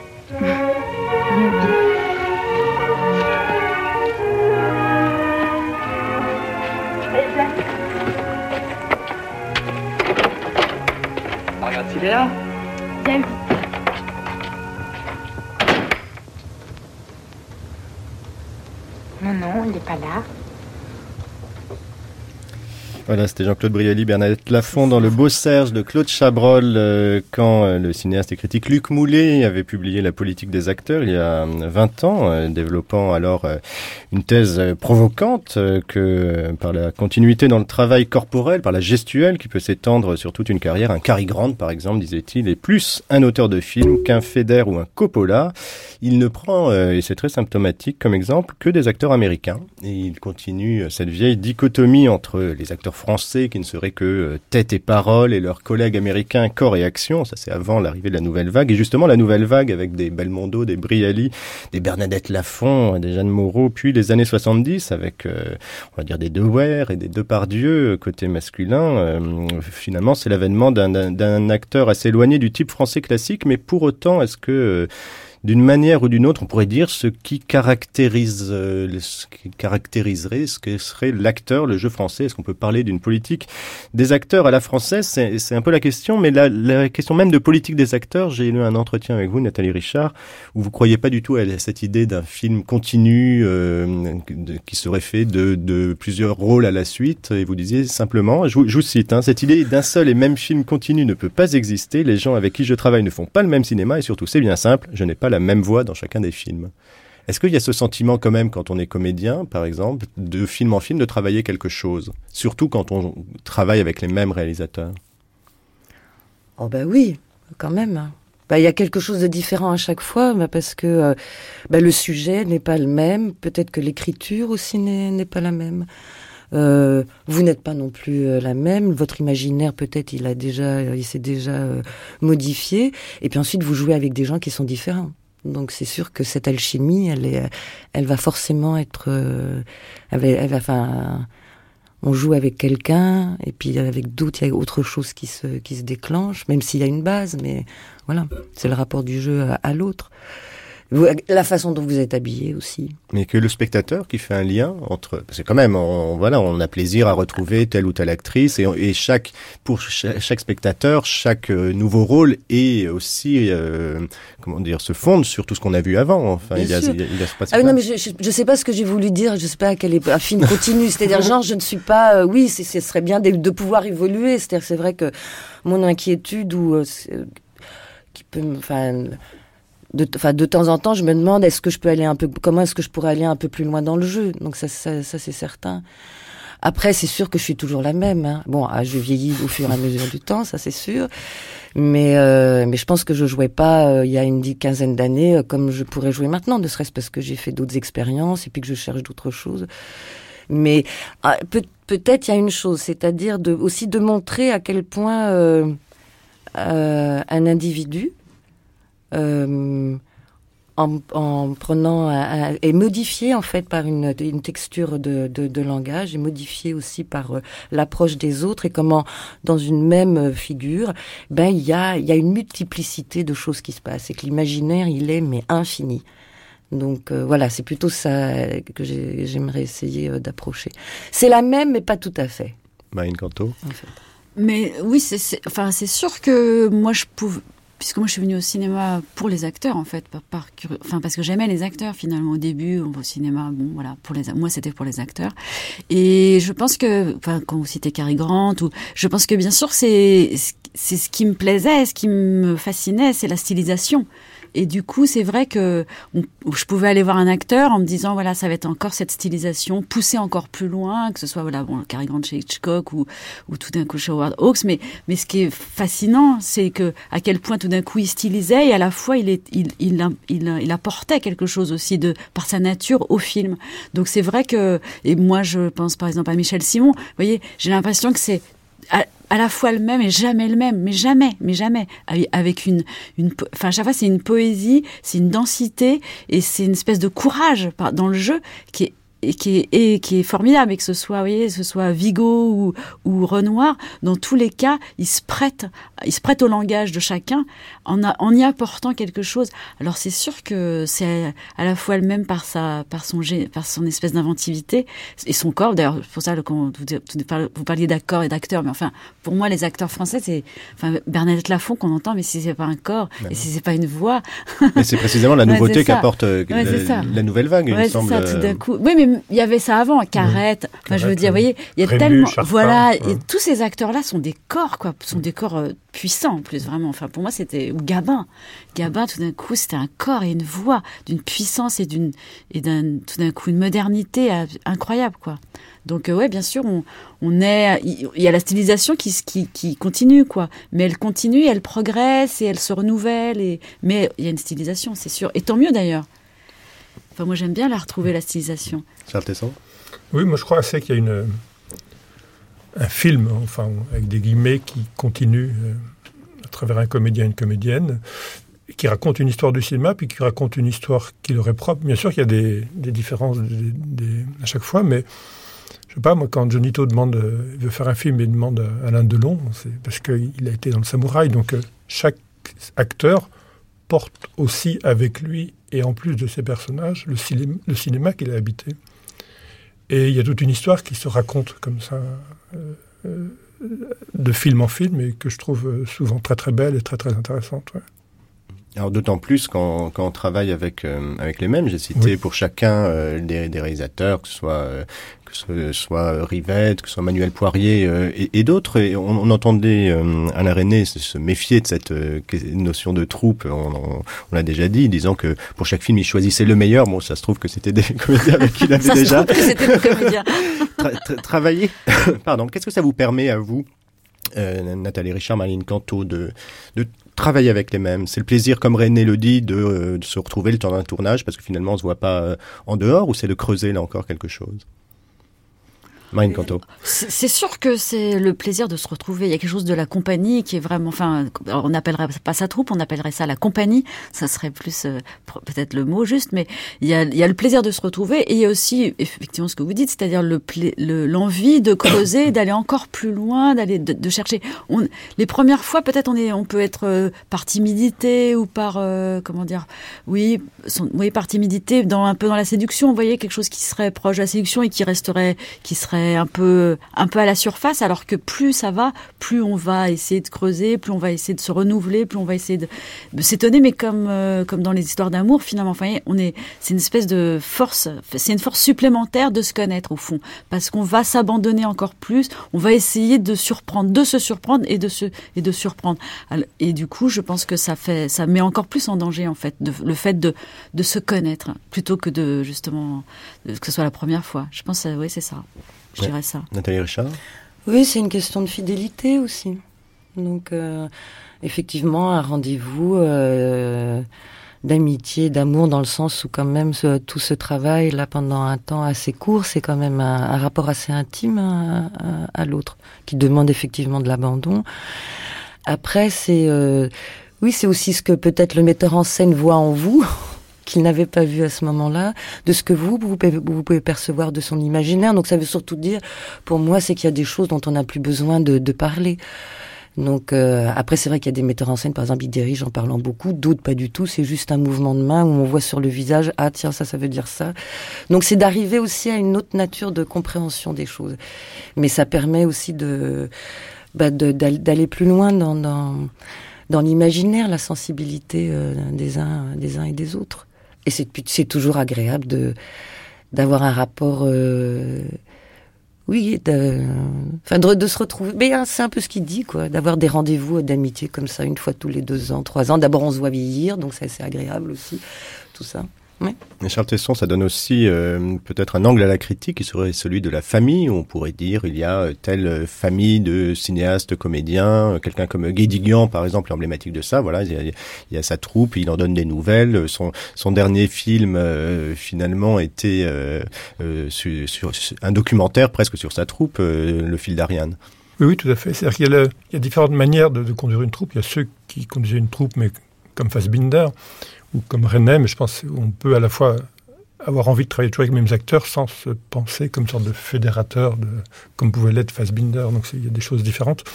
Mais c'est vrai que c'est un, on sent que euh, ça vient de beaucoup de choses. Enfin, ça a été dit, c'est un peu comme un orchestre où on travaille toujours avec les mêmes musiciens, mais la partition change et les registres changent. Donc à chaque fois, ça se répète dans la différence, quoi. Et c'est la différence qui intéresse René dans la répétition. Et comme aussi pour un spectateur de cinéma, et lui vient aussi beaucoup du cinéma français des années 30, on a le plaisir à voir des seconds rôles, les Carrette, les Rémus, les Charpin, ou Saturnin Fabre, des, merveilleux cabots, et d'avoir plaisir à les retrouver de second rôle en second rôle, de rôle principal en rôle principal. Et je pense qu'il y a ce plaisir-là, lui aussi, de retrouver cette répétition, mais en tant que cinéaste, par rapport à cette habitude-là. Alors le, le, fait de rester en famille ou pas, euh, j'avais posé il y a quelque temps la question à, à Bulogier, euh, qui pour le coup, euh, neuf films avec Rivette, huit films avec Barbette Schroeder, cinq films avec vous, Nathalie Richard, si j'ai bien compté là encore. La famille, déjà, ça ne lui plaît pas beaucoup ce terme. La famille en général, c'est un mot que j'aime pas trop, parce que je suis d'une génération, vous voyez j'étais à l'école euh, dans les années 50, la famille, euh, Pétain, tout ça, c'était. Hein. Après, on a quand même décidé que la famille, ça, n'allait pas en 68 et tout ça. Mais on fait son travail avec certaines personnes, surtout si c'est dans l'art, entre guillemets aussi. Et comme le cinéma, c'est un septième art, évidemment, on a des affinités. Qu'est-ce qui réunit finalement les affinités dont vous parliez entre les cinéastes avec euh, qui vous voulez travailler? Oh, c'est tout un, esprit, je crois. C'est euh, euh, un regard sur, sur le monde, sur la vie, sur les prises de position politiques, de, liberté. enfin, je crois qu'il y a beaucoup de choses qui réunissent les gens. En tout cas, moi, c'est comme ça que j'ai travaillé, c'est comme ça que j'ai vécu, surtout. Euh, J'aurais pas pu vivre autrement. Hein. J'aurais, tout simplement fait autre chose. Si j'avais pas rencontré tous ces gens, euh, y compris d'ailleurs Tony, euh, où on a exactement les mêmes visions sur, sur plein de choses, je n'ai pas tellement envie de passer du temps, euh, à part, bon, si c'est une question d'argent, on est obligé de travailler pour, euh, et, puis pour, et puis aussi pour euh, garder le training d'acteur. Mais moi, j'aurais tout aussi bien été vendeuse dans une librairie à ce moment-là. J'avais pas suffisamment le feu sacré d'être une actrice depuis l'âge de 12 ans pour euh, me retrouver dans, un, dans, dans des milieux qui ne me conviennent pas du tout, où je me sens très mal, où je me sens très mal à l'aise, où j'ai, où, euh, euh, ça me choque, ce que l'attitude, euh, la façon de traiter les gens, la façon de parler des choses, la façon de regarder le monde, voyez? Quand vous dites les affinités, est-ce que ce n'est pas aussi avec des réalisateurs qui vous donnaient l'espace où vous faisiez plus et vous apportiez vraiment votre création au film Ben, ce sont, oui, peut-être ce sont des films où l'acteur est, est peut-être plus créateur que seulement interprète. C'est beaucoup de chance. Vous écoutez L'étonnant Monsieur René, une traversée du cinéma français avec nos invités Marilyn Canto, Nathalie Richard et Charles Tesson. On a parlé euh, beaucoup de théâtre au, cinéma, un peu de politique des acteurs, mais cette idée de l'acteur plus créateur que seulement euh, interprète, c'est quelque chose que vous recherchez euh, comme, euh, comme actrice, Marine Canto, Nathalie Richard, ou vous avez besoin au contraire d'un réalisateur qui sait assez précisément euh, ce qu'il veut et auprès de qui vous puissiez vous abandonner comme une marionnette Oh non, marionnette, peut-être pas, non. marionnette serait pas le mot juste. Mais c'est c'est sûr, affinité, c'est le mot juste, c'est-à-dire rencontre. C'est c'est à partir de ce qui de ce qu'un metteur en scène vous propose que vous pouvez lui proposer quelque chose. Et si alors je sais pas si c'est créateur parce que c'est un mot euh, que moi j'oserais pas employer, mais disons que évidemment qu'on a envie de proposer, de proposer la proposition. Voilà, ça paraît le mot juste, c'est-à-dire que moi j'ai l'impression que à partir d'une chose qu'on va me donner, je vais essayer de proposer quelque chose de qui serait effectivement et de mon imagination et de mon vécu et de ma personnalité ou de mon idée du jeu justement, c'est-à-dire la stylisation et que ces choses-là on va les mettre ensemble et qu'on va essayer d'être au-delà du scénario. Voilà, surtout ça.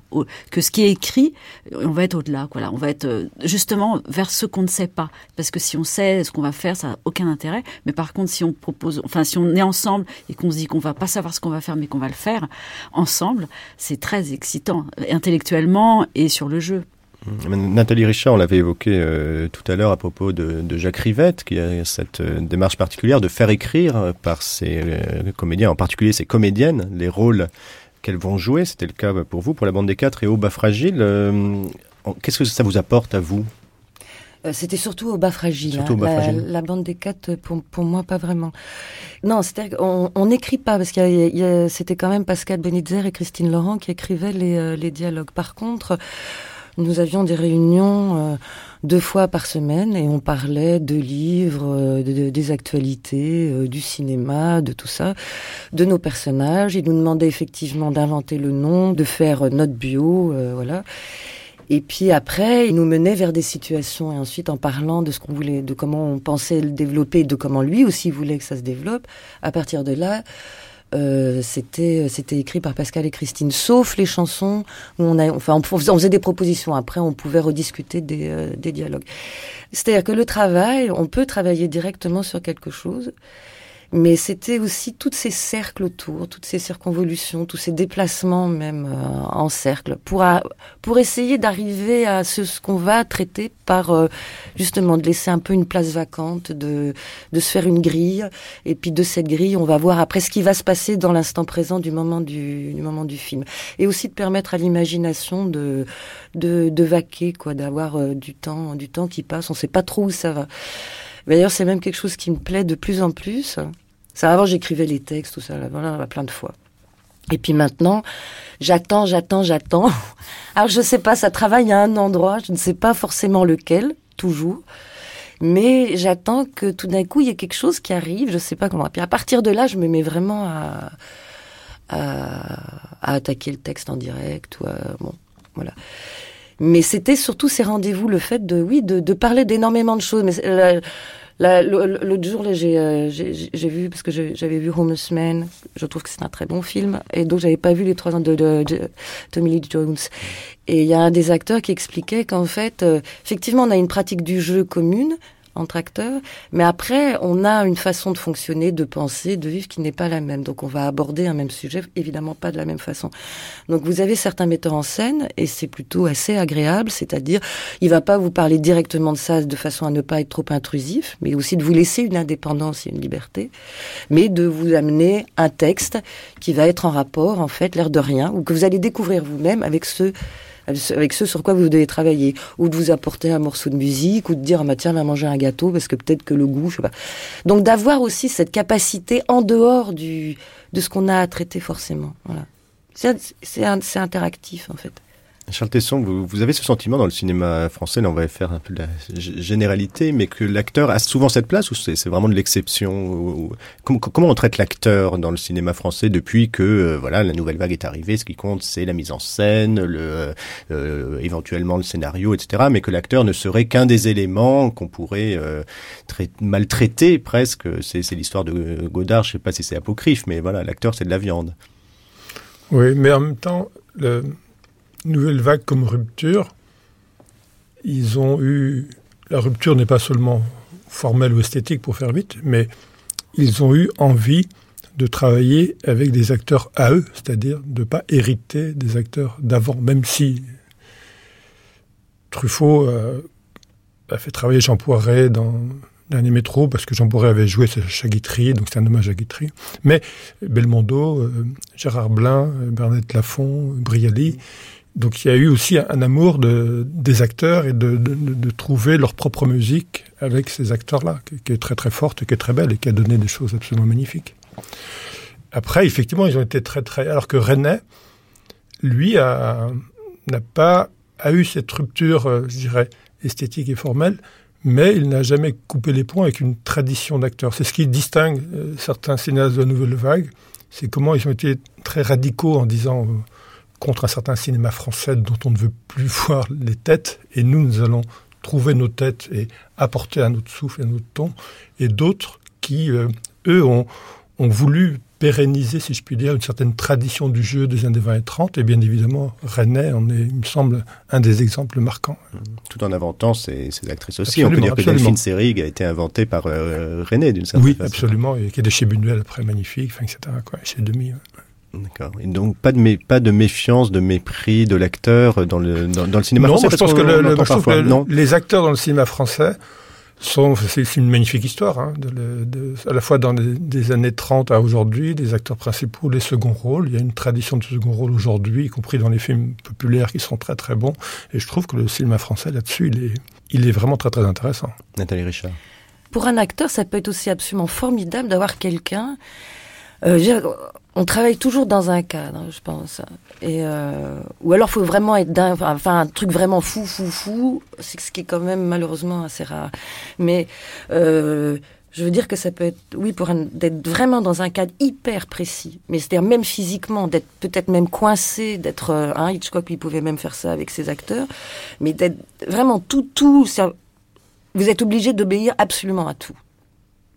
Mais là-dedans, on peut trouver une très très grande liberté. Ça dépend de la qualité du metteur en scène aussi, c'est-à-dire hein, de ce qu'il a à dire, de comment. Ça, ça peut être formidable. Il y a des fois où c'est de laisser aussi quelqu'un tout d'un coup, vas-y, fais ce fais, fais comme t'as envie. Euh, c'est pas forcément une des. Euh... Enfin, il faut qu'il y ait un, faut, faut, faut qu'il y ait un dialogue. Mais ce que je veux dire par là, c'est que peut-être quelque chose qui, qui paraît être un carcan, ou alors d'une grande grande forme, où vous avez un, une pensée là de quelqu'un d'autre qui vous tombe dessus, vous devez euh, vraiment tout faire peut-être que là, ça va vous permettre aussi de trouver des biais que vous n'auriez jamais, euh, jamais trouvés. C'est le point nodal du cinéma, de toute façon. La relation, entre, la relation entre l'acteur, l'actrice, le personnage le metteur en scène, c'est la plus complexe et la plus passionnante, parce que soit le, le, cinéaste a une idée du personnage, mais presque photographique, soit il a une idée du personnage, ou soit il n'a pas une idée du personnage, mais il a un désir d'acteur, et c'est l'acteur qui lui offre le personnage là où lui-même n'aurait jamais imaginé mm qu'il soit. Donc c'est ça aussi qui est passionnant. Bien sûr, bien sûr. Et parfois, il a juste envie de filmer son comédien comme s'il faisait un documentaire. C'est vrai que les comédiens, quand ils entendent ça, ils sont toujours un peu choqués. Euh, mais c'est la manière dont on, euh, dont on peut observer un animal pendant des heures et des heures. Enfin, c'est totalement fascinant un animal. Et un comédien, ça peut être pareil. Et, et c'est très bon de trouver le moment où il est animal, où il va jouer en entier, même s'il y a un texte et tout ça, un but, un personnage, une histoire, il y a un moment donné et une manière de le filmer où il est entier, c'est-à-dire où il est très très humain, euh, euh, c'est-à-dire où, il fait quelque chose innocemment, avec énormément de calculs autour de lui, mais il y a une nature qui est là, qui est enregistrée, et c'est ça qu'il faut enregistrer, parce que c'est ce qui est intéressant, euh, cette nature en rapport avec son personnage, et même le personnage est là. C'est un peu l'idée de filmer la, nature des... C'est pour ça qu'on y vient, c'est qu'on a au départ, on a travaillé avec des amateurs parce que, comment dire, l'amateur, ce, ce, que ça permettait, c'était de le confronter à un texte, à un scénario, donc à un rôle, à une identité. Et en même temps, l'amateur euh, déborde ce rôle qu'on lui donne. Euh, et, ça, ça, je pense que c'est notre sujet, un peu notre obsession. Et du coup, c'est vrai qu'on avait peur des comédiens parce que les comédiens s'emparent immédiatement du rôle hein, et, et, ferment tout, ne, rarement débordent. Et là, petit à petit, on est en train d'y arriver, c'est-à-dire à, à, trouver à la fois des comédiens qui vont sans doute plus loin, mais avec quelque chose qui quand même les déborde. Et, et puis... puis... on se rend compte qu'eux-mêmes, quand ils comprennent ça, ils peuvent y prendre énormément de plaisir. C'est-à-dire se sentir très libre dans un cadre très très précis. C'était les frères euh, Larieux, Arnaud et Jean-Marie euh, Larieux. Ils en savent quelque chose hein, de l'animal puisqu'ils avaient commencé eux dans le cinéma euh, animalier. Une réaction euh, oui, oui. de deux beaux animaux. Mais de toute façon, j'en suis un d'animal, ça c'est sûr. Donc, euh, alors c'est sûr. Il y a deux choses. Euh, évidemment, quand on va devenir acteur, on va commencer à avoir un certain savoir. Le problème, c'est qu'à chaque fois, il va falloir pas être victime d'une volonté de maîtrise. Et en ce sens-là, ils ont absolument raison. Après, il faudrait pas non plus avoir peur des acteurs parce qu'ils savent des choses, auquel cas, ils risqueraient d'être un élément perturbant. On est quand même, on peut être aussi intelligent et souple pour aller vers l'autre. Euh, ensuite, l'idée d'animalité, mais carrément, moi j'aimerais bien être aussi euh, aussi euh, forte euh, avec un chat en, voilà, à côté, un chien, je sais pas, une souris, c'est sûr.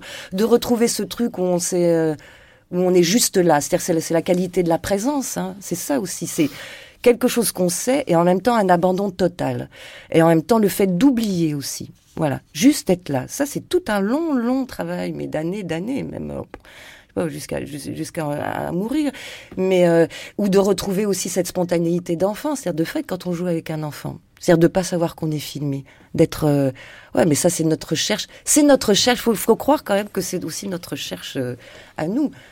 Et, et, et, aussi, je pense, euh, effectivement, pour un acteur, en regardant des documentaires ou même euh, le, le, journal télévisé, les informations, ou dans la, dans la rue, il y a des trucs il y a des choses que font les gens, mais si simplement je pouvais faire pareil, c'est extraordinaire. Donc c'est de retrouver tout ça. Mais c'est long parce qu'on a, on sait des choses et en même temps, on doit jouer avec, les, les déployer et en même temps, on doit les oublier. Mais c'est toute la démarche. C'est en sens ça que un art d'ailleurs. C'est toute la démarche d'un Bresson, d'un Doyon par exemple, qui va faire. Vous avez tourné avec euh, avec Jacques Doyon, Marine Canto, euh, qui va multiplier euh, les prises, pas tant pour trouver la prise idéale, mais presque pour épuiser l'acteur, qu'il s'oublie, qu'il oublie le jeu et qui que que, que l'émotion passe au-delà du jeu, hein, Marine Canto. Non, mais ce que j'aimais bien là dans l'extrait qu'on a écouté, c'est que moi je veux bien être purement instinctive. Et si c'est ça, être acteur, oui, c'est exactement ça. Ils ont raison sur le côté animal, le, le être juste de l'instinct, c'est-à-dire vraiment être que dans le réel, que dans la, que avec la matière. Enfin, vous voyez, que ce soit l'air, que ce soit le soleil, que ce soit le partenaire, que ce soit les incidents. Et moi, si je suis comme un animal, je suis vraiment que dans l'instinct. Mais l'instinct, enfin, je pense que là où après ils disent, euh, mais après on prend des acteurs quand même. on adore les amateurs. Puis finalement, ça, on adore les, on les, adore les amateurs. les amateurs, mais on prend Mathieu Amalric. ouais, mais ça aussi, ce sont des questions de production. oui, ou d'affinité. Non, mais je crois qu'ils aiment oui, bien non, prendre. bien sûr, mais enfin, ouais. je veux dire. Euh... Rapprochez-vous du micro, sinon oui, on va pas vous entendre, Nathalie. Euh, pour le coup, c'est aussi de jouer avec. Voilà, ils l'ont toujours dit. Mathieu Amalric, c'est notre poupée. On lui fait faire de l'escalade, on le fait chanter, on le fait euh, jouer, jouer au professeur, Charles Tesson. Oui, oui, non, c'est vrai, mais ce qu'il qu disait Frédéric me faisait penser à deux choses, en fait. C'est à une anecdote de, de Pagnol, qui racontait que lorsqu'il faisait des films avec Rému, il le faisait tourner entre 21h et 23h parce que son organisme était réglé pour être performant sur les heures de théâtre. Donc, comme pour les footballeurs, on ne les fait pas jouer à 13h mais à 20h. Puis aussi, l'autre anecdote qui est de Renoir, je trouve que c'est à propos de Boudu où il filmait Boudu euh, marchant sur les quais avec une caméra, enfin une, longue focale. Il avait pris des caméras, des objectifs de des gens qui s'en servent pour euh, filmer des lions ou des éléphants. Ils disaient de toute façon, Michel Simon, c'est pareil. Au lieu de mettre quatre voitures pour faire un accident, il vaut mieux le faire pour un acteur, parce que c'est l'animal le plus précieux, comme une sorte de monstre à filmer, quoi. Mais cette question de, de l'amateur sous-tend aussi beaucoup de oui. débats et parfois de polémiques dans le cinéma français. Dès qu'un comédien qu'on ne connaissait pas, donc considéré comme amateur, est récompensé, euh, des, d'autres comédiens vont dire oui, non, mais c'est quand même mais pas il y a bien. plusieurs façons. Oui, mais ça dépend. La, question, de la, il, y a, il y a Piala qui, euh, qui dans Loulou aime bien mettre un acteur amateur avec Depardieu pour le pas pour le mettre en danger, mais pour dire peut-être qu'il va me voler le plan, qu'il sera meilleur que moi. Enfin, il y a plein de façons de procéder avec ça. Après aussi, ça dépend de tout dépend de ce que le cinéaste attend du comédien et de ce qu'il veut saisir. Si c'est effectivement des, des, fragments, un visage qui est saisi par le soleil, des états d'être, etc. C'est très très variable. Il y, a, fois des acteurs amateurs. Après, c'est ce que disait aussi quelqu'un comme Sadia Gittray. Il disait que quand il veut prendre quelqu'un qui veut jouer le rôle d'une femme villageoise, il pourrait prendre des acteurs, une acteur amatrice, mais il me dit oui, mais il y a des choses que seul un acteur peut jouer et que l'essentiel, c'est que justement un acteur puisse jouer ce personnage et puis qu'on y croit dans sa performance et dans son jeu par rapport à l'être du personnage. Et ça aussi, c'est des défis magnifiques. Nathalie Richard? Oui, mais moi je pense pas qu'au cinéma il y ait des acteurs amateurs, dans la non. mesure où ils sont obligés de respecter une pratique, à savoir de se déplacer d'un scotch à un autre, de d'être suivi euh, par par un travelling. Quand quand cette personne qui est filmée arrive à laisser voir son visage, c'est que déjà elle a compris plein plein de choses. Euh, elle doit pas parler fort parce que le micro il est là. Enfin il y a il y a toute une technique. Alors que la, la, la, le jeune acteur ou enfin ou l'acteur ou l'actrice va apprendre euh, très très vite de façon empirique. Mais à partir de ce moment-là c'est c'est pas c'est c'est pas ça. Je dirais qu'au théâtre effectivement c'est autre chose. Mais là c'est effectivement on est un des maillons de toute une de quand même de, de c'est c'est une équipe énorme hein, pour faire un film. On n'est pas euh... donc déjà ça ça c'est faire du cinéma. C'est une pratique en fait donc je vois pas. Euh... Après, ça dépend de ce qu'on demande. C'est-à-dire qu'est-ce que est-ce, qu'est-ce que ça veut dire un jeu amateur? Mmh. Ça, c'est encore autre chose. Hein Ou alors c'est parce que ça vous. Euh, c'est-à-dire qu'il y a différentes questions formelles à partir de, de, de ce terme-là. Mais c'est pas la, c'est pas l'acteur en fait, je dirais lui-même. Non, je, je, je, serais très curieux aussi, euh, puisque là on parle de tournage, on a parlé un peu de, de direction d'acteur, mais euh, vous qui devez recevoir euh, des, des, propositions de films, des scénarios, Nathalie Richard, vous travaillez, je crois, avec les, les étudiants de la, de la FEMIS. Mm -hmm. comment euh, s'écrivent les, les, les, les rôles d'acteurs? Est-ce que vous avez le sentiment, là encore on va partir dans des généralités, mais qu'il y a euh, une qualité particulièrement en France pour écrire des personnages, ou au contraire, c'est pas tellement bien euh, écrit euh... C'est variable. C'est variable. Je, je vous parle pas de la qualité des rester, scénarios, mais Marine ne, vous n'êtes pas obligé de citer des noms. Hein. non, mais je veux juste reprendre la question d'avant sur l'amateur. Mmh. Moi, je pense que c'est la notion de documentaire, elle est, elle est réelle, quoi. C'est-à-dire tout d'un coup, on a vraiment l'impression de, de, de, vouloir faire un documentaire sur des personnes, vous voyez, et des personnes qui deviendraient des personnages justement. Et c'est juste, moi, j'ai l'impression de, de prendre la personne juste pour le film. Fait pas que c'est un amateur ou un professionnel c'est que c'est la personne qui incarne le mieux euh, ce personnage ou ce sentiment et qu'on va prendre et qui fait qu'effectivement avec toute la rigueur que demande le cinéma bah, il devient un acteur hein. il, dans le plan il devient un acteur évidemment quoi. Enfin voilà je reprends là-dessus. Et sur la question du scénario je vais laisser la parole à Nathalie. Non, mais je, vais, esprit. là-dessus. On va aller sur le scénario. Non mais je sens mais, que je euh, par pas exemple Ponette Doyon voilà, bah, ça avait fait y a, y a, beaucoup de débats quand Ponette ouais, avait ouais. eu. Euh, c'est une véritable actrice et il y a une. Euh, ouais, la question est ah, il y a Jeanne, euh, j'ai oublié son nom de famille, juste, qui est une réalisatrice euh, canadienne qui a, qui a, fait tout un documentaire sur le jeu de l'acteur et justement sur Ponette, magnifique film. Bah, elle joue incroyablement et elle a compris exactement ce que ça voulait dire le jeu, quoi. Mm. Bon.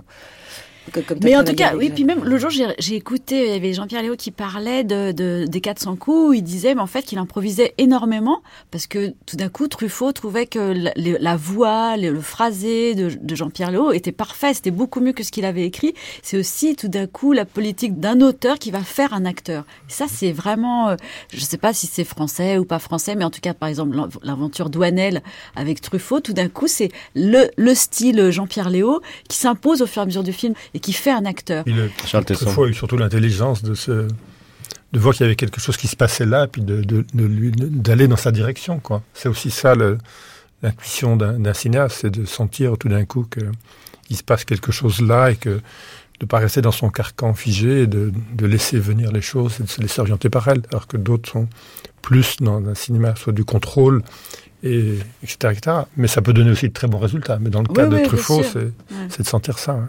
Bon, comme je sens que vous voulez pas me répondre. ah non, non, non, bah, que vous avez parlé de la féminicide. Non, non. Bon, bon ben, c'est sûr, bah, comme dirait Marilyn qui est restée laconique, c'est vrai qu'il y a des trucs, des fois on reçoit des choses, non, c'est vraiment pas possible.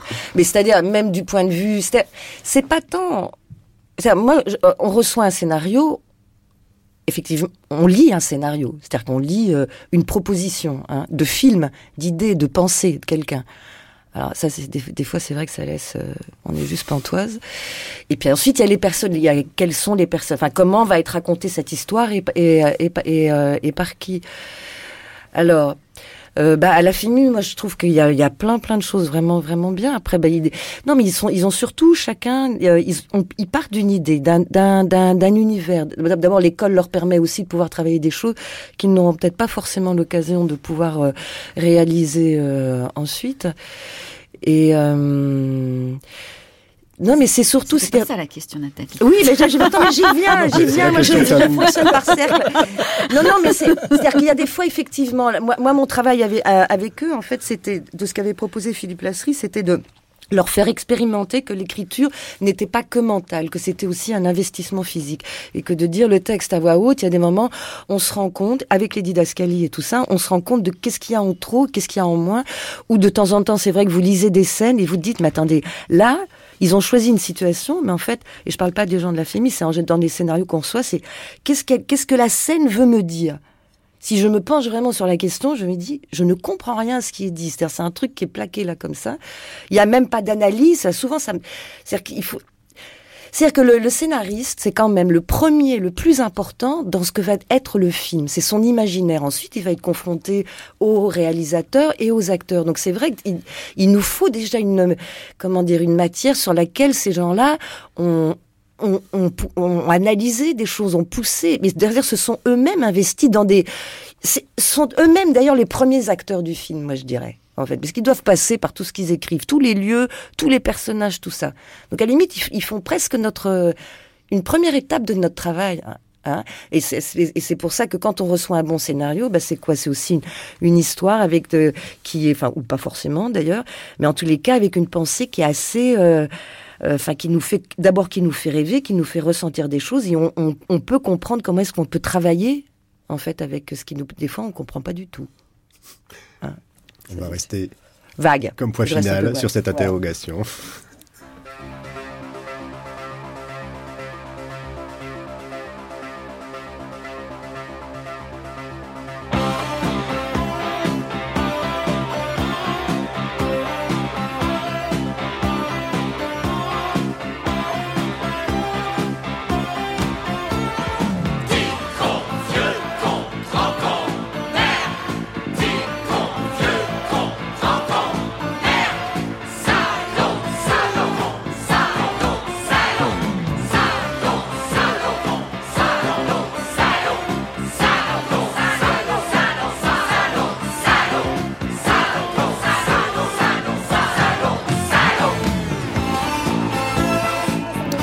C'était l'étonnant Monsieur René, une traversée du cinéma français, quatrième épisode. Quelle politique des acteurs Merci à vous trois, Marine Canto, Nathalie Richard et Charles Tesson. On ne peut pas s'empêcher de continuer à parler. Vous avez à peu près répondu à ma question. Euh, je signale que le livre de Charles Tesson, Théâtre et Cinéma, est euh, toujours disponible au cahier du cinéma, Les Petits Cahiers.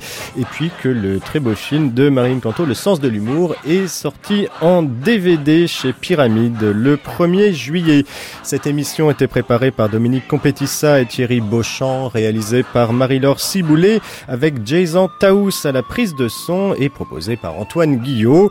Demain, dernier épisode, Alain René parlera avec Michel Simon de ses films Smoking No Smoking et On connaît la chanson dans des projections privées respectivement de 1993 et 1997.